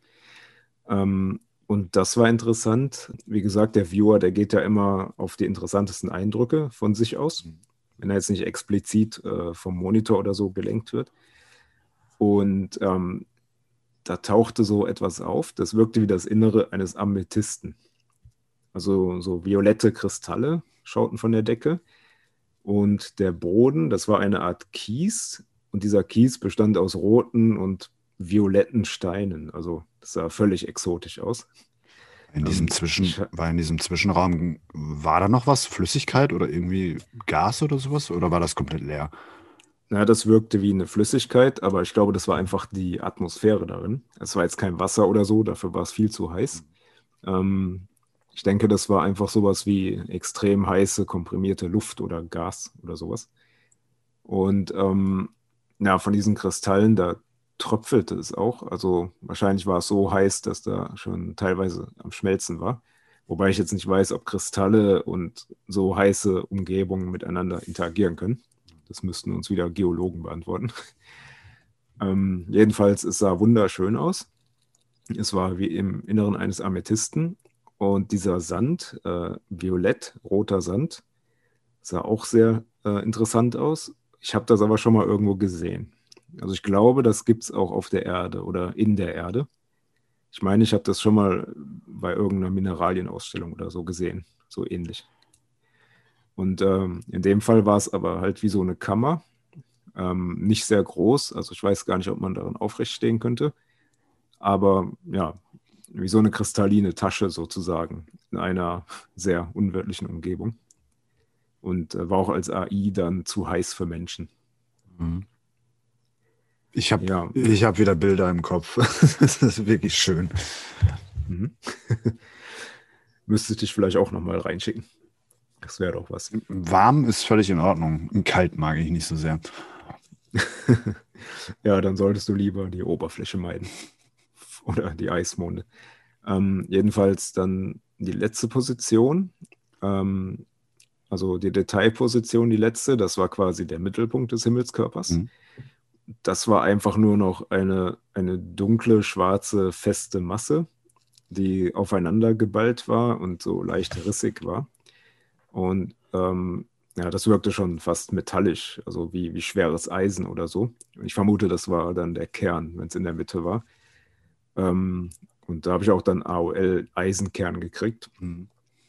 Also als wenn du halt so tief in einen Himmelskörper gehst, dass du plötzlich an einem Eisenkern bist. Das vermutet man ja auch bei der Erde, nur dass halt bei der Erde dann noch viel heißer ist und viel größer. Denkst du, ist das, ähm, also ist, ist das aktiv oder wird es einfach nur durch den Druck von außen ähm, ja, so erhitzt? Also dieser Kern, das war einfach nur fest. Das war wie Stillstand. Da ging es nicht mehr weiter. Das war einfach wie gepresstes äh, schwarzes Eisen sozusagen wie so Gusseisen, kennt man ja. Mhm. Eine Und, riesige Kanonenkugel. genau. Also nicht so, nicht so schön regelmäßig, ähm, aber halt massiv zusammengequetscht. Also da tat sich nichts mehr an der Stelle. Okay. So, dann ähm, gab es halt noch die Außenposition. Wenn es jetzt zum Beispiel die große Pyramide wäre, dann würde man idealerweise eine Pyramide zeichnen mhm. oder vielleicht eine Kante oder Ecke davon. Ähm, also das komplett drauf zu kriegen, das Objekt, das ist schon teilweise sehr schwierig, gelingt äh, nur teilweise. Und in dem Fall war es dann so, als würde ich eine Mondsichel sehen. Also eine Seite war dunkel, mhm. aber ich spürte halt, das geht weiter, das ist komplett rund. Und die andere Seite, das war halt, ähm, ja, kam so weiß vor, kalt, glatt, bisschen rot, leicht dunstig und hell. Und auf der anderen Seite halt dunkel. Und da, wenn man durch das Dunkle durchschauen würde, war es halt auch weiß, glatt und rau von der Oberfläche her. Und dann kam auch schon ähm, so das AOLS. Äh, es fühlte sich an wie ein gefrorener Schneeball. so richtig fester Schneeball. Ja, und AOL Eismond, dem konnte ich mich dann auch nicht mehr erwehren. Also es war definitiv nicht die Pyramiden von Gizeh. Ja, das wird schwierig. Also von, von den Gesamteindrücken, also klar, wenn du da jetzt so. Es wäre merkwürdig, ja. Dann wären irgendwelche Gänge oder Mauerwerk aufgetaucht. Mhm. Und außerdem war das zu kalt. Und äh, ja, das AI-Gefühl am Ende war tatsächlich äh, wie eine lange Reise. Also du spürst irgendwie, du warst weiter weg. Das war jetzt nicht irgendwo um die Ecke. Das tritt häufig bei Planetensessions auf, dass du irgendwann spürst, okay, oh, das ist aber ziemlich weit weg von dir. Philosophische Frage. Kriegt man Heimweh? Mhm. Äh, da gibt es tatsächlich so ein gewisses Gefühl, aber man könnte es gleichermaßen auch Fernweh nennen. Also du merkst, ähm, du bist irgendwie weit weg von zu Hause, zumindest mit diesem kleinen Teil deines Bewusstseins. Mhm. Aber andererseits hast du auch diesen Forscherdrang auf einmal. Mhm. Du merkst einfach, okay, das ist was nicht Alltägliches, was Exotisches. Ja, mir, mir, kommt da so ein bisschen Melancholie, wenn ich mir das so anschaue. Das, mhm. Aber in einer angenehmen Form, wohl bemerkt es ist ein durchaus, also ich empfand das, und nicht nur ich, sondern auch andere Viewer empfanden das als einen ja, angenehmen Himmelskörper. Auch wenn das im Grunde nur so eine Staubkugel ist. Hm. Ähm, aber irgendwie finden die Viewer das dort angenehm. Keine Ahnung warum. Hm. Ja, ähm, dann gab es noch äh, die letzte Position, das ist der Versuch eines Querschnitts. Wie gesagt, das ist für den Viewer blind. Ähm, der weiß jetzt, äh, okay, da muss man jetzt irgendwas durchleuchten, mhm. aber was weiß man nicht. Das ist dann in dem Fall so teilweise noch gelungen. Ähm, das war dann, als nimmst du ein Stück Landschaft und schneidest das mit einem Messer durch. Mhm. Ich weiß nicht der ganze Planet. Stell mir das jetzt, da kam halt, stell mir das jetzt vor, wie wenn du so eine Orange einfach halbierst und dir dann die Schnittfläche anschaust. Genau, aber halt nur einen kleinen Ausschnitt sozusagen oben. Mhm. Ähm, und da tauchen halt Berge auf Obendrauf war es kalt. Dann äh, darunter so äh, Ederschenmäßig flüssig. Das war dann wahrscheinlich äh, dieser Bereich mit den Wasserhöhlen, so in ein Kilometer Tiefe. Mhm. Also äh, aus, aus der Distanz sehen die wirklich nur aus wie Ederschen. Ähm, dann halt ja diese kristallinen äh, Aspekte. Dann wurde es irgendwann schwarz und hart und warm. Das also immer mehr gepresster quasi. Aber wie gesagt, das ist in dem Fall nur so halb gelungen mit dem Querschnitt. Oh, aber ich denke, man kann sich sehr gut vorstellen, wenn er das jetzt nach links, rechts, oben, unten spiegelt, hast du es eigentlich voll, vollständig drauf. Ja, fast. Vielleicht fehlt die Mitte. Ähm, aber es kam dann auf jeden Fall schon im AI der Eindruck, äh, da gibt es viel zu erforschen und das hat alles mit Geologie zu tun. Stellt also sich definitiv nicht Archäologie. stellt sich jetzt die Frage in Bezug auf Ceres, ähm, was kann man, also in Bezug auf den gesamten Planeten hätte ich fast gesagt, was kann man da schlussfolgern? Oder was schlussfolgerst du? Worum handelt es sich hier? Ähm, du meinst jetzt äh, der Himmelskörper an sich? Genau. Ja, da gibt es so Spekulationen. Also der Asteroidengürtel, da dachte man früher, das ist einfach ja, Überreste des Sonnensystems, ähm, die keinen kompletten Planeten bilden konnten. Mhm. Äh, das ist aber heute im Prinzip widerlegt in den neueren Theorien, dass man halt sagt, okay, das ist, ähm, das, das muss ein Planet gewesen sein, der wahrscheinlich irgendwie zerstört wurde vor langer, langer Zeit. Aber das ist eine andere Story. da gibt es mich auch ganz wilde alternative Geschichtstheorien zu. Wenn, das kann man vielleicht später mal besprechen. Wenn dem so ist oder wäre, würde ich jetzt schlussfolgern, dass Ceres dann wahrscheinlich sowas wie ein Kern gewesen ist. Ähm, da gibt es tatsächlich sogar, nicht von uns, aber ich glaube aus Amerika war das, da gibt es tatsächlich Sessions, die darauf hindeuten, dass Ceres äh, der Kern dieses fünften Planeten war. Okay. Oder die innere, die innere Hälfte quasi, während der Rest weggesprengt wurde. Aber es ist eine lange Geschichte. Okay. So. Ähm, also offiziell gibt es ja auch so Aufbauspekulationen, dass man halt eine Wassereisschicht hat. Also oben drüber halt diese graue Kruste mit Gestein und Staub und so. Mhm. Dann hat man eine Wassereisschicht und dann halt einen felsigen inneren Kern. Ähm, würde soweit zu den Sessions passen, nur dass es halt wohl ja, laut den Sessions noch ein bisschen komplexer ist als das. Ich habe da mal ein ganz stümperhaftes Bild gezeichnet mit Paint so wie ich das einteilen würde. Mhm. Und ähm, ja, es ist das im Wesentlichen, aber eben mit diesen Wassereinschlüssen, mit diesen Wasserhöhlen, die äh, etwas unter der Oberfläche liegen und ja auch diese kristallinen Aspekte, die halt wie Amethystgeoden wirkten, weiter unten. Das kann jetzt natürlich auch ein Einzelfall gewesen sein, dass mich das angezogen hat, weil das so schön aussah. Mhm. Und dann halt dieser massiv zusammengepresste Eisenkern. Ich traue mich mal zu spekulieren. Ähm, vermutlich war es wirklich mal eine Art Steinkugel, hat allerdings ähm, alles Wasser, alles leichtere Material einfach angesaugt und sich oben dran gepappt. Mhm. Es kann auch halt, ähm, wenn da eine gewisse Wärme aus dem Kern noch kommt, mhm. dann kann es halt einfach das äh, Wassereis an der Oberfläche geschmolzen haben und das ist dann in diesen Höhlen halt flüssig. Mhm. Ja, da sind wir auch schon im Grunde beim Wassereis und bei diesen skurrilen Flecken.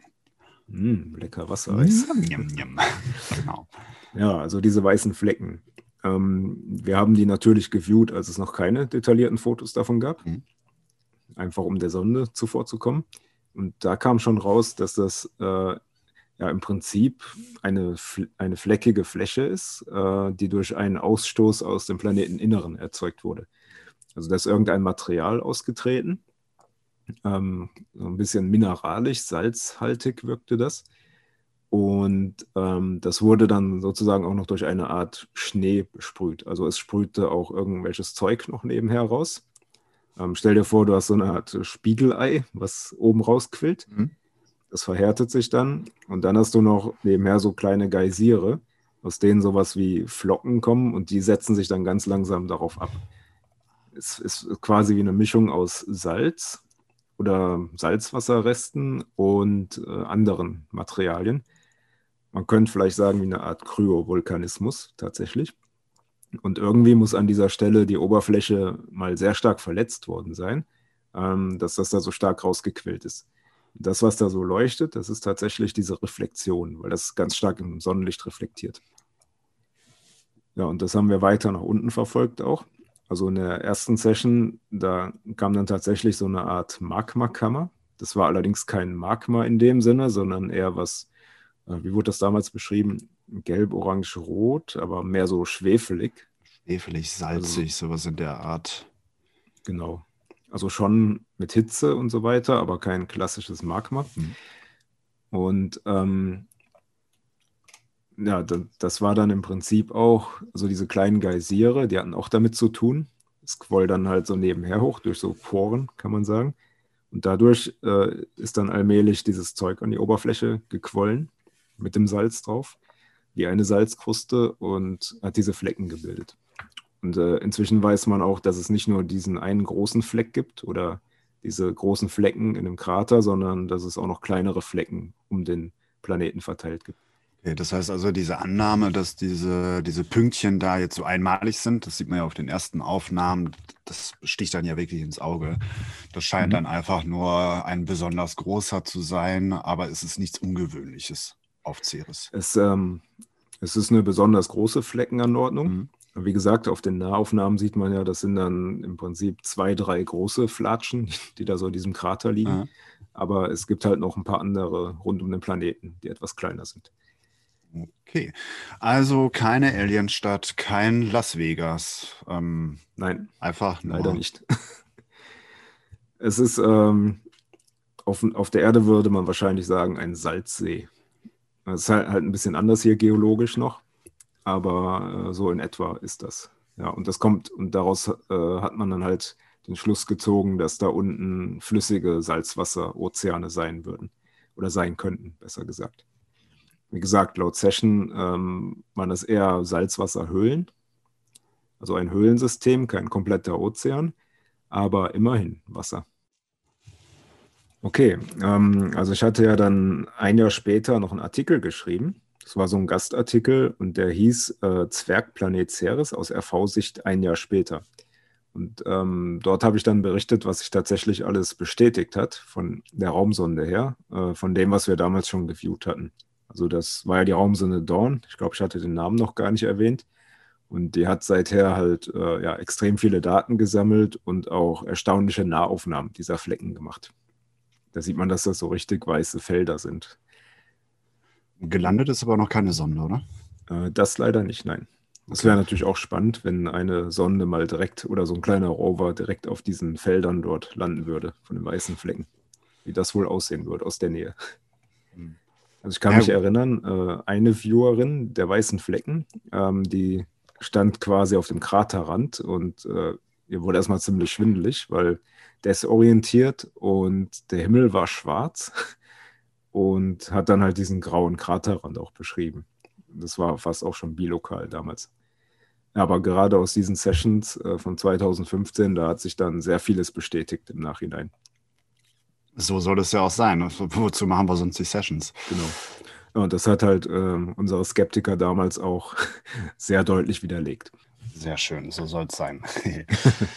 ja, gut. Also können wir zusammenfassen. Ceres äh, scheint ein bisschen mehr zu sein als einfach nur ein Steinklumpen. Es gibt äh, Flüssigkeit unter der Oberfläche. Es gibt sogar Aktivität auf dem Planeten. damit können wir das Kapitel ja eigentlich abschließen. Nicht so schnell. Ähm, erinnerst du dich an diese beiden Video-Sessions? Ich glaube, eine haben wir sogar auf den YouTube-Kanal gepackt. Da habe ich dich nochmal auf diese weißen Flecken geschickt. Ja, ich hatte jetzt gehofft, ich könnte das umgehen. das war mhm. nämlich ähm, im Prinzip aus der Not heraus, weil wir für diesen Tag kein Programm hatten. Mhm. Ähm, und ähm, da haben wir einfach gesagt, okay, machen wir einfach mal eine Live-Session für die Leute, die gerade dabei sind, ähm, über Skype. Und ähm, ja, da habe ich dieses alte Ceres-Target nochmal schnell getasket. Dachte ich mir so, hm, okay. Wann war das 2019? Letztes Jahr oder war das sogar noch dieses Jahr? Ich glaube, dieses Jahr war das sogar noch. Ne? Ich glaube, das ist so Anfang dieses Jahres gewesen. Genau, ähm, da dachte ich mir, okay, nehme ich nochmal das alte Flecken-Target, taske das nochmal neu mhm. mit ein paar noch detaillierteren Bewegungsanweisungen. Ähm, und ja, mal schauen, was Benny da so live vor Publikum dort generiert. Oh, Lampenfieber. Nein, nicht wirklich. Mittlerweile nicht das ja schon. Ja. ja, dann erzähl mal, was ist denn da rausgekommen? Also ich stand äh, selbst relativ schnell vor so einer, mh, hm, ja nicht direkt Geysir, sondern das war so eine Erhebung ähm, wohl das, was äh, ähm, bei den Ceres-Bildern mit dieser kupfernen Kuppel zu sehen ist. Ja, weiß, ähm, Kupfer. Also genau. das war nämlich auch noch so ein Ding. Ähm, komischerweise gab es in der ersten Session nicht nur weiße Eindrücke, sondern auch kupferfarbene Eindrücke. Oder besser gesagt, so ein leichtes Schimmern, das kupferfarben war. Und ähm, dachte ich so, okay, seltsam, die sind auch weiß. Aber dann gab es später halt eine detaillierte Farbaufnahme und da kann man tatsächlich sowas Kupferfarbenmäßiges erahnen. Genau. Und das ist ganz spannend, weil als ich da an dieser, an dieser Öffnung in Anführungsstrichen gelandet bin, äh, schien mir das Ding versiegelt zu sein. Also als wenn das, was da raussprüht, hochgeschleudert wurde und diesen Eingang sozusagen oder Ausgang ähm, wieder versiegelt hat. Ähm, da hat man, glaube ich, am Anfang auch so ein bisschen Schwierigkeiten, deswegen, weil wir das jetzt nicht erwartet hatten, so dass äh, ich mich da sozusagen erstmal durchbohren musste. Also ja, durch das, diese. Das war wie eine Versiegelung, so eine Art Kuppe drauf. Genau. Ich kann mich noch erinnern, das war so ein bisschen Verwirrung erst und dann ja, okay, komm, dann, dann machen wir einen Querschnitt und dann bohren wir uns da einfach rein und da kam dann auch schon relativ schnell äh, ja, so Eindrücke wie silbrig, schwarz, gewölbt, diese orange-kupferne Farbe und dass es auf jeden Fall mineralisch ist und äh, dass sich das so drumherum pappt, also tatsächlich wie so eine Art ähm, ja, es, es klebt sich einfach wieder oben drauf, was halt diesen Eindruck dieses Versiegelns oder Wiederversiegelns bestätigt hat. Mhm. Hattest du da schon den Eindruck zu dem Zeitpunkt, ähm, dass das was Geologisches war, wo es unter die Erde geht? Also ich habe zu dem Zeitpunkt äh, eher den Eindruck gehabt, also ich konnte es schwer unterscheiden zwischen ähm, einem chemischen oder organischen Prozess oder sowas.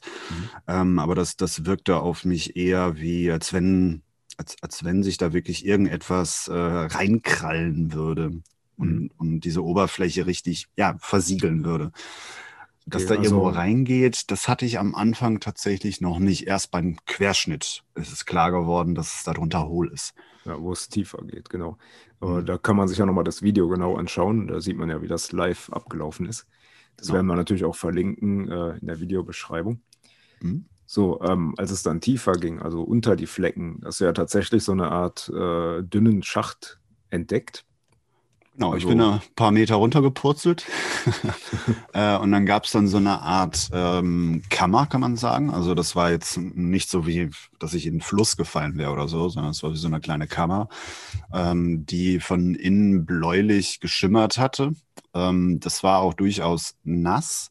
Äh, wobei nass schwierig. Also das war eher so eine Mischung aus nass, feucht, ähm, dampfig, neblig. Also mhm. ich, ich würde nicht direkt sagen, dass es jetzt vergleichbar wäre mit Wasser, sondern eher wie so ein ganz, ganz schwerer Nebel. Mhm. So, und äh, da hatten wir dann weitergeschaut, ob es dann nach der ersten Kammer noch weitere gibt. Und da ging dann tatsächlich ähm, durch einen wiederum versiegelten Durchgang, weil der wie verschüttet ist, als hätte sich, ähm, wie sagt man, äh, wenn man so ein Glas Wasser nimmt und man packt da Erde rein, schüttelt, ne, dann ist alles locker und dann hat sich das Sediment so abgesetzt. Und dieses Sediment, das hatte einen weiteren Eingang nach unten einfach verschlossen. Also es gab jetzt keinen direkten Kontakt äh, zur Oberfläche. Nein, also das, das Teil scheint oder schien zum Zeitpunkt der Session äh, sich beruhigt zu haben. Also dass das Sediment einfach runter ist und dadurch dann eben ja, die Aktivität eingestellt worden ist. Mhm. Ja, Wenn es im Vakuum ausgesetzt ist, dann wird es auch ein bisschen schwierig mit flüssigem Wasser. Das verdampft dann ja. ja. So, und das war nämlich dann interessant. Äh, erst nachdem ich durch diese Sedimentversiegelung durch bin, dann ging es noch eine Etage tiefer. Ähm, und da wurde es dann erst flüssig. Ja, das okay. hatte ähm, nicht von der Temperatur her, aber das hatte sehr viel von, von flüssigem Stick, Stickstoff, so vom Aufbau her. Okay, also noch nicht warm. Nee. Weil ähm, flüssiger Stickstoff, das ist ja noch ziemlich kalt. Ich meine auch nicht unbedingt jetzt die Temperatur, sondern so wie es sich anfühlt. Du, so, so ganz also das, was vorher eher luftig verteilt war, gasförmig, wurde jetzt immer schwerer, immer schwerer, bis das es wirklich so in dieses Flüssige hinein diffundiert. Ach so, wie, wie ein flüssiges Klima, wie quasi ein Nebel, äh, wo es nach unten immer flüssiger wird. Genau. Sozusagen. Also ein Tropfen genau. nass. Aber ja. flüssiger Stickstoff, ich glaube, da wäre es nicht kalt genug dort. Das war nur ein Vergleich, also jetzt vom, vom Anfassbaren her, wenn man so möchte. Ich sehe auch gerade, ähm, was da sehr eindrücklich war, dass die Kanten oder ja, die Steine oder was auch immer das war, sehr äh, scharfkantig waren, Schnittgefahr. Mhm. Und das ist, generell, das ist generell als gefährlich empfunden da unten. Also dass genau. man auch stecken bleiben und ertrinken kann. Also das war schon fast bilokal. Ich hatte den Eindruck, ich laufe durch einen Schacht wie aus äh, Schieferplatten. Mhm. Ähm, und da mal irgendwie doof mit dem Arm an die Wand zu kommen, das hätte gewaltige Schnittwunden verursacht. Also das war, ja, also da fehlen eindeutig ein paar Kindersicherungen drin. So, dann ging es halt noch ein bisschen tiefer ähm, und da hatte ich dann so einen unterirdischen Fluss entdeckt. Und äh, das war ganz interessant. Auf diesen scharfkantigen Schieferplatten waren auf einmal solche Schleimbotzen, ähm, so wie, ähm, ah, wie nennt man das, wenn, wenn kurz bevor wirklich ein Tropfstein entsteht? So diese, diese, diese Kalk, diese Kalkdinger, ja. Ja. Äh, oder meinst du Sinterfahren? Ah ja, Sinterfahnen, genau. Aber das waren keine Sinterfahnen, sondern solche Blobs, also Okay. so, so halbe Kugeln. Die ähm, hatten im Kern, waren die sehr steinig, aber außenrum, also 30 Prozent dieser Hülle sozusagen, bestanden praktisch nur aus schleimigem Material. Mhm. So, und dann bin ich noch tiefer runtergegangen und am Boden sozusagen äh, dieses, dieses Unterseefluss, keine Ahnung, ähm, da war es dann schlussendlich wirklich flüssig. Also da konnte ich dann sagen, okay, ähm, da habe ich einen ganz klaren Widerstand, dieser halbgasförmige Zustand endet hier. Und das Spannende war, dass der Boden ähm, dieses äh, Flusses, also ja, der Untergrund sozusagen, der war richtig hart. Ähm, und das kam mir vor, das steht auch als AOLS da, wie, wie so eine Art natürliches Uran. Ähm, das hatte eine Eigentemperatur gehabt. Ähm, das heißt, dieser Boden selber hat, hat eine gewisse Temperatur abgestrahlt und das wäre eine Erklärung für diese Aktivitäten. Und das war Mhm. teilweise, war es ein bisschen kälter, mal ein bisschen heißer, aber das hatte sich so durch den Boden dynamisch bewegt. Also, wie gesagt, ich bin kein Physiker, aber das war schon ziemlich weird. Also eine Art äh, chemische Reaktion, die auch Wärme erzeugt hat. Genau. Ich kann mich sogar noch erinnern, äh, ich wurde gefragt, was passiert denn, wenn man dieses Material, also das Bodenmaterial, erhitzen würde? Ähm, und das wird unheimlich hart dadurch. Also es schmilzt nicht, sondern im Gegenteil, es wird brachial hart. Mhm. Ja, und dann kam noch eine kleine Überraschung. Äh, durch diese ganzen Nebelfahnen und diese Dämpfe, die da waren, äh, hatte ich dann auf einmal etwas doch sehr Physisches äh, beobachtet. Eine Nebelfahne oder mehrere, die ähm, eben kein Nebel waren. Und das wirkte auf mich wie wenn man, also als Vergleich, wenn man in so ein Koi-Becken reinschaut Okay. so von oben und da so diese schlängelnde Bewegung drin ist, die aber permanent an derselben Stelle bleibt. Und da kam mir dann der Eindruck, dass es Aale sind. Also sehr kleine, sehr mh, durchaus auch flexible, aber von der Oberfläche sehr harte Lebensformen, die vermutlich, ja, ich sag mal, sehr viel Mineral um sich herum haben. Wobei Okay. ich Wobei ich da auch sagen muss, äh, ich habe da meine Schwierigkeiten gehabt zwischen den ganzen chemischen Prozessen, die da stattfinden, eindeutig jetzt etwas Lebendiges da heraus zu spüren, also vom, vom, II, ja, vom II her, von den Fremdwahrnehmungen. Ähm, ich kann nicht sagen, ob es, äh, wo, der, wo die Grenze da liegt zwischen den mineralischen Prozessen und den dann schon ähm, intelligenten oder, oder lebendigen Prozessen. Ich würde sagen, das siedelt sich irgendwo zwischen dem Intellekt in Anführungsstrichen, zwischen Mineralien und Insekten an. Okay, also wenn es eine Lebensform war, dann recht einfach. Du hast ja versucht, das auch noch zu zeichnen. Mhm. Also so richtig irgendwas mit Zähnen dran, Mhm. Gliedmaßen. Hast du da irgendwie eine Ahnung, wie groß die waren? Boah, schwierig. Das ist echt schwierig. Also wie gesagt, ich hatte den Eindruck, äh, visuell, wie als wenn du im Gartenteich stehst und du, du siehst halt Fische vor dir. Mhm. Aber da würde ich mich nicht aus, auf eine Maßeinheit festlegen wollen. Was aber relativ klar war, ist, dass die äh, ähnlich wie Welse ähm, sich wohl von Ablagerungen ernähren, irgendwas runterkratzen. Vielleicht dieses Schleimige, was da an der Oberfläche immer ist. Möglich, ja. An den Wänden quasi. Ja, interessant. Aber Ähm, hier großer Disclaimer, das ist natürlich jetzt nur eine Session gewesen und man müsste das jetzt noch ein paar Mal gegenverifizieren, um die Zuordnung zwischen lebendig und reinem Reaktions, äh, äh, reinen Reaktion zwischen Mineralien oder chemische Prozesse oder sowas wirklich ganz eindeutig festzulegen. mhm. Also wie gesagt, ich hatte ja damals äh, nichts in dem Wasser wahrgenommen. Aber Mhm. kann auch einfach die falsche Stelle gewesen sein. Ich glaube, du musstest auch erst so zwei, drei Höhlen nach unten gehen, bis das überhaupt auftauchte. Also das war auch bockwarm da drin. Also das, das war bockwarm da drin. Nicht, nicht heiß, also das ist nicht so, dass ich da verbrannt wäre, aber es ist schon extrem stickig, schwül und warm da gewesen. Ich würde jetzt mal so schätzen, so an die, keine Ahnung, jetzt aus Erinnerung heraus, gefühlt 70, 80 Grad. Dürfte auch stockfinster da unten sein. Mhm. Das auch, also, wenn die Wesen da Augen hätten, hast du das auch ja so empfunden, dass es eher so ist, als würde man Vibrationen sehen. Mhm. So vielleicht wie das, äh, das, das Sonar von äh, Fledermäusen oder so.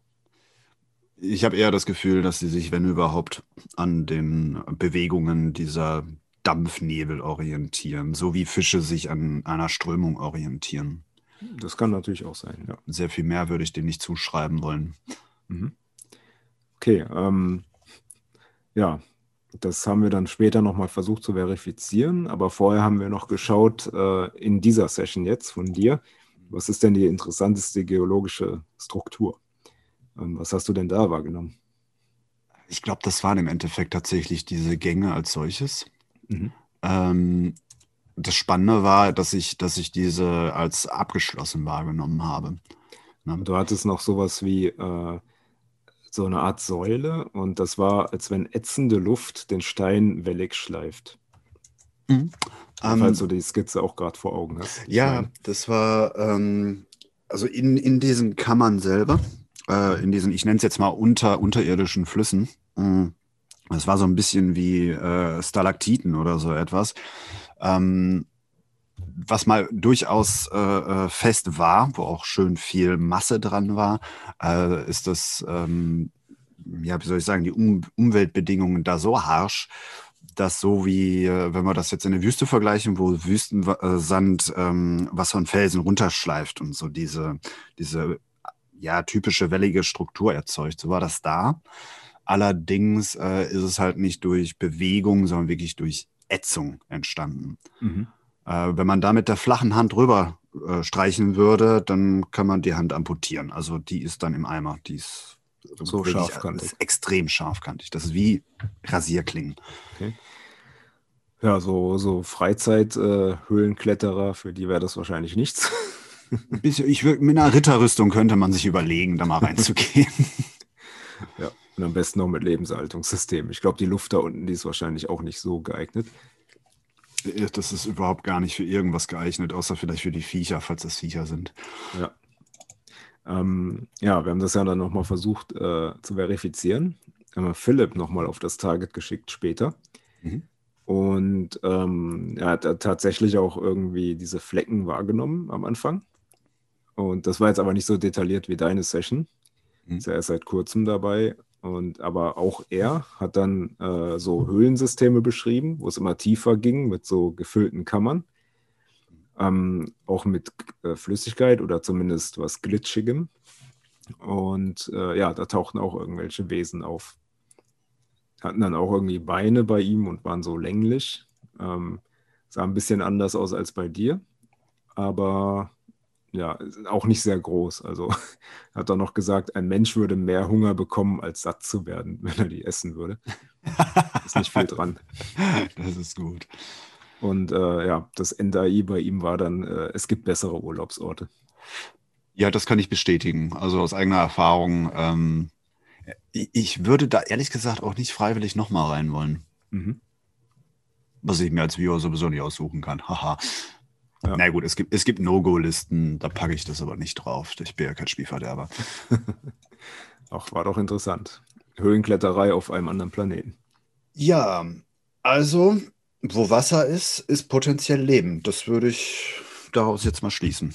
Ja, auch wenn es sehr extremes Wasser wäre. Also das wurde auch immer als sehr sauer wahrgenommen, mhm. sehr salzig und halt diese Temperatur teilweise sehr heiß.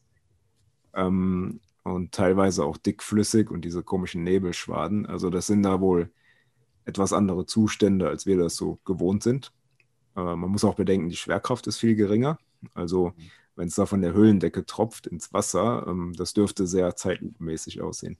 Das stelle ich mir interessant vor. So rückblickend, wir haben ja jetzt einige Planeten uns angeschaut. Mhm. Ähm, bei keinem ist es wirklich so, wie es scheint. Ne? Also selbst bei äh, äh, dem Kollegen, wo jetzt ein bisschen enttäuscht von war, was Ganymed?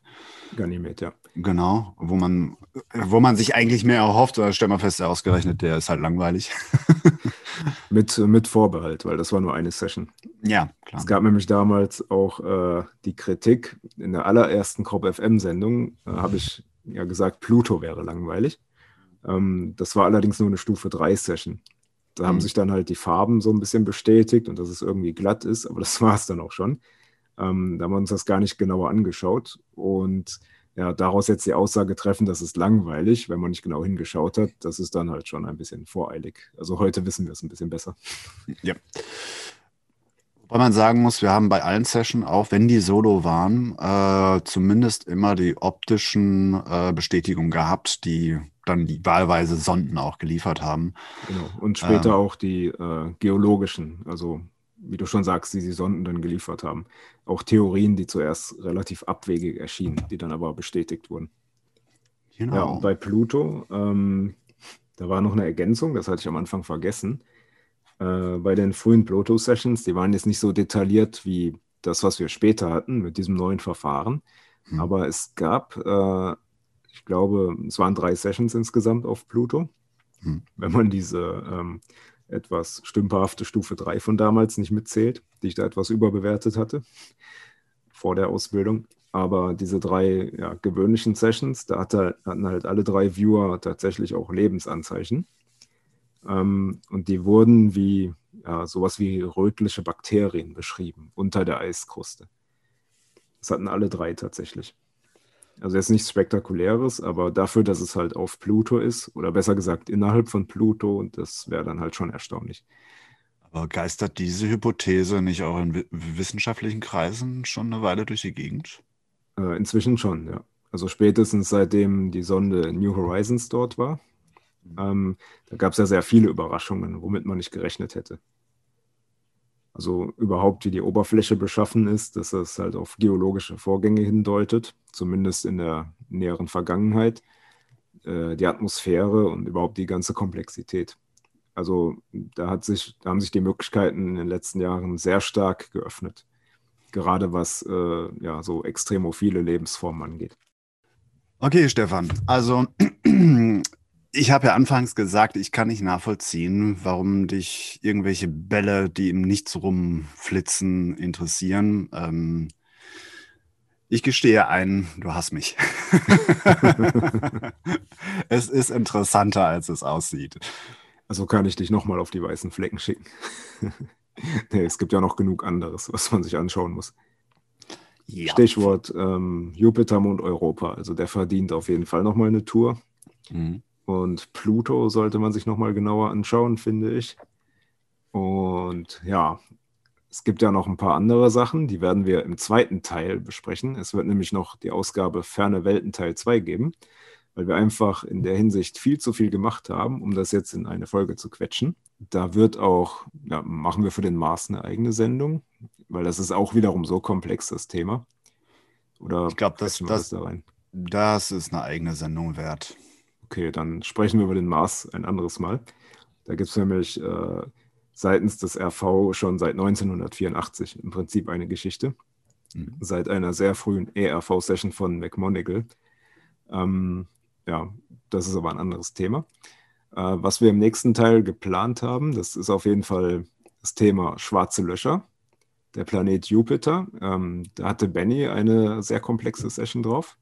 Mhm. Ähm, der hypothetische Planet 9, also Planet 9, ähm, wo man vermutet, dass wir halt noch einen größeren Planeten weit außen haben. Ähm, wahrscheinlich ein Eisriese, da gab es auch eine Session drauf. Dann dieses seltsame Sonnensystem äh, KIC 8462852, äh, das, wo der Stern halt immer verdunkelt wurde zwischendurch.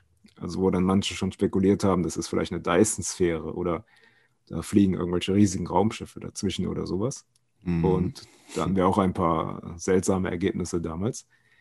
Ähm, und dann äh, der Planet Proxima Centauri b. Das ist ja quasi um die Ecke. Also einer der nächsten Exoplaneten von uns aus gesehen. Da haben wir auch sehr interessante Sachen vorgefunden, vor allem im Orbit.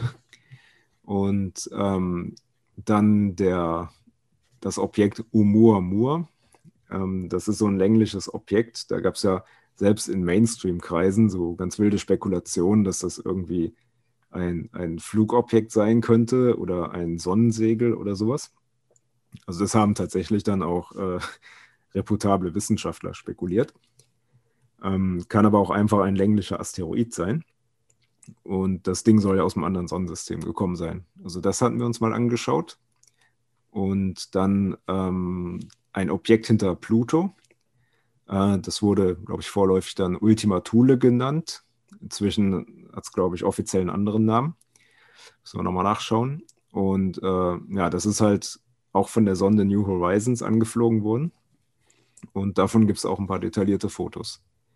Also, weil es halt einfach auf dem Weg lag. Das haben wir uns auch im Vorhinein angeschaut, weil sich die Gelegenheit äh, ergeben hatte. Ja, und dann das Komplexeste, was wir uns noch anschauen werden, ist der Saturnmond Enceladus. Das ist ein kleiner Eismond, der aber eine Menge zu bieten hat und eine Menge, Menge Überraschungen hatte. Ähm, der ist auch bekannt dadurch, dass da Wasserdampffontänen am Südpol ausströmen.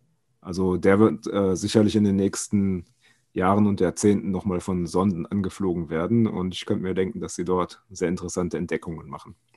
Wir haben uns den halt schon im Vorhinein angeschaut. Das erinnert mich jetzt so ein bisschen an ähm, den Film Per Anhalter durch die Galaxis. Ähm, den werden wir jetzt umdefinieren in äh, Per RV durch die Galaxis. genau. Ja, bleiben wir erstmal bei ferne Welten. Auch recht. Ja. Vielleicht heißt das Buch irgendwann mal äh, per RV durch die Galaxis. Mal sehen. Aber das Handtuch nicht vergessen. Immer das Handtuch mitnehmen. Immer das Handtuch mitnehmen, ja. Vor allem äh, innerhalb von Ceres. Oh ja, oh ja. Okay, liebe Freunde, in dem Sinne verabschiede ich mich heute stilecht mit den Worten: Lebt lang und in Frieden. Ebenso. Wir sehen uns dann beim nächsten Mal, beim zweiten Teil der fernen Welten. Und ja, wie gerade vorangekündigt, wird es da im Prinzip noch mehr Inhalte geben als jetzt. Also wir haben da wirklich unglaublich viel gemacht. Okay, dann sage ich mal, bis zur nächsten Ausgabe. Tschüss. Tschüss.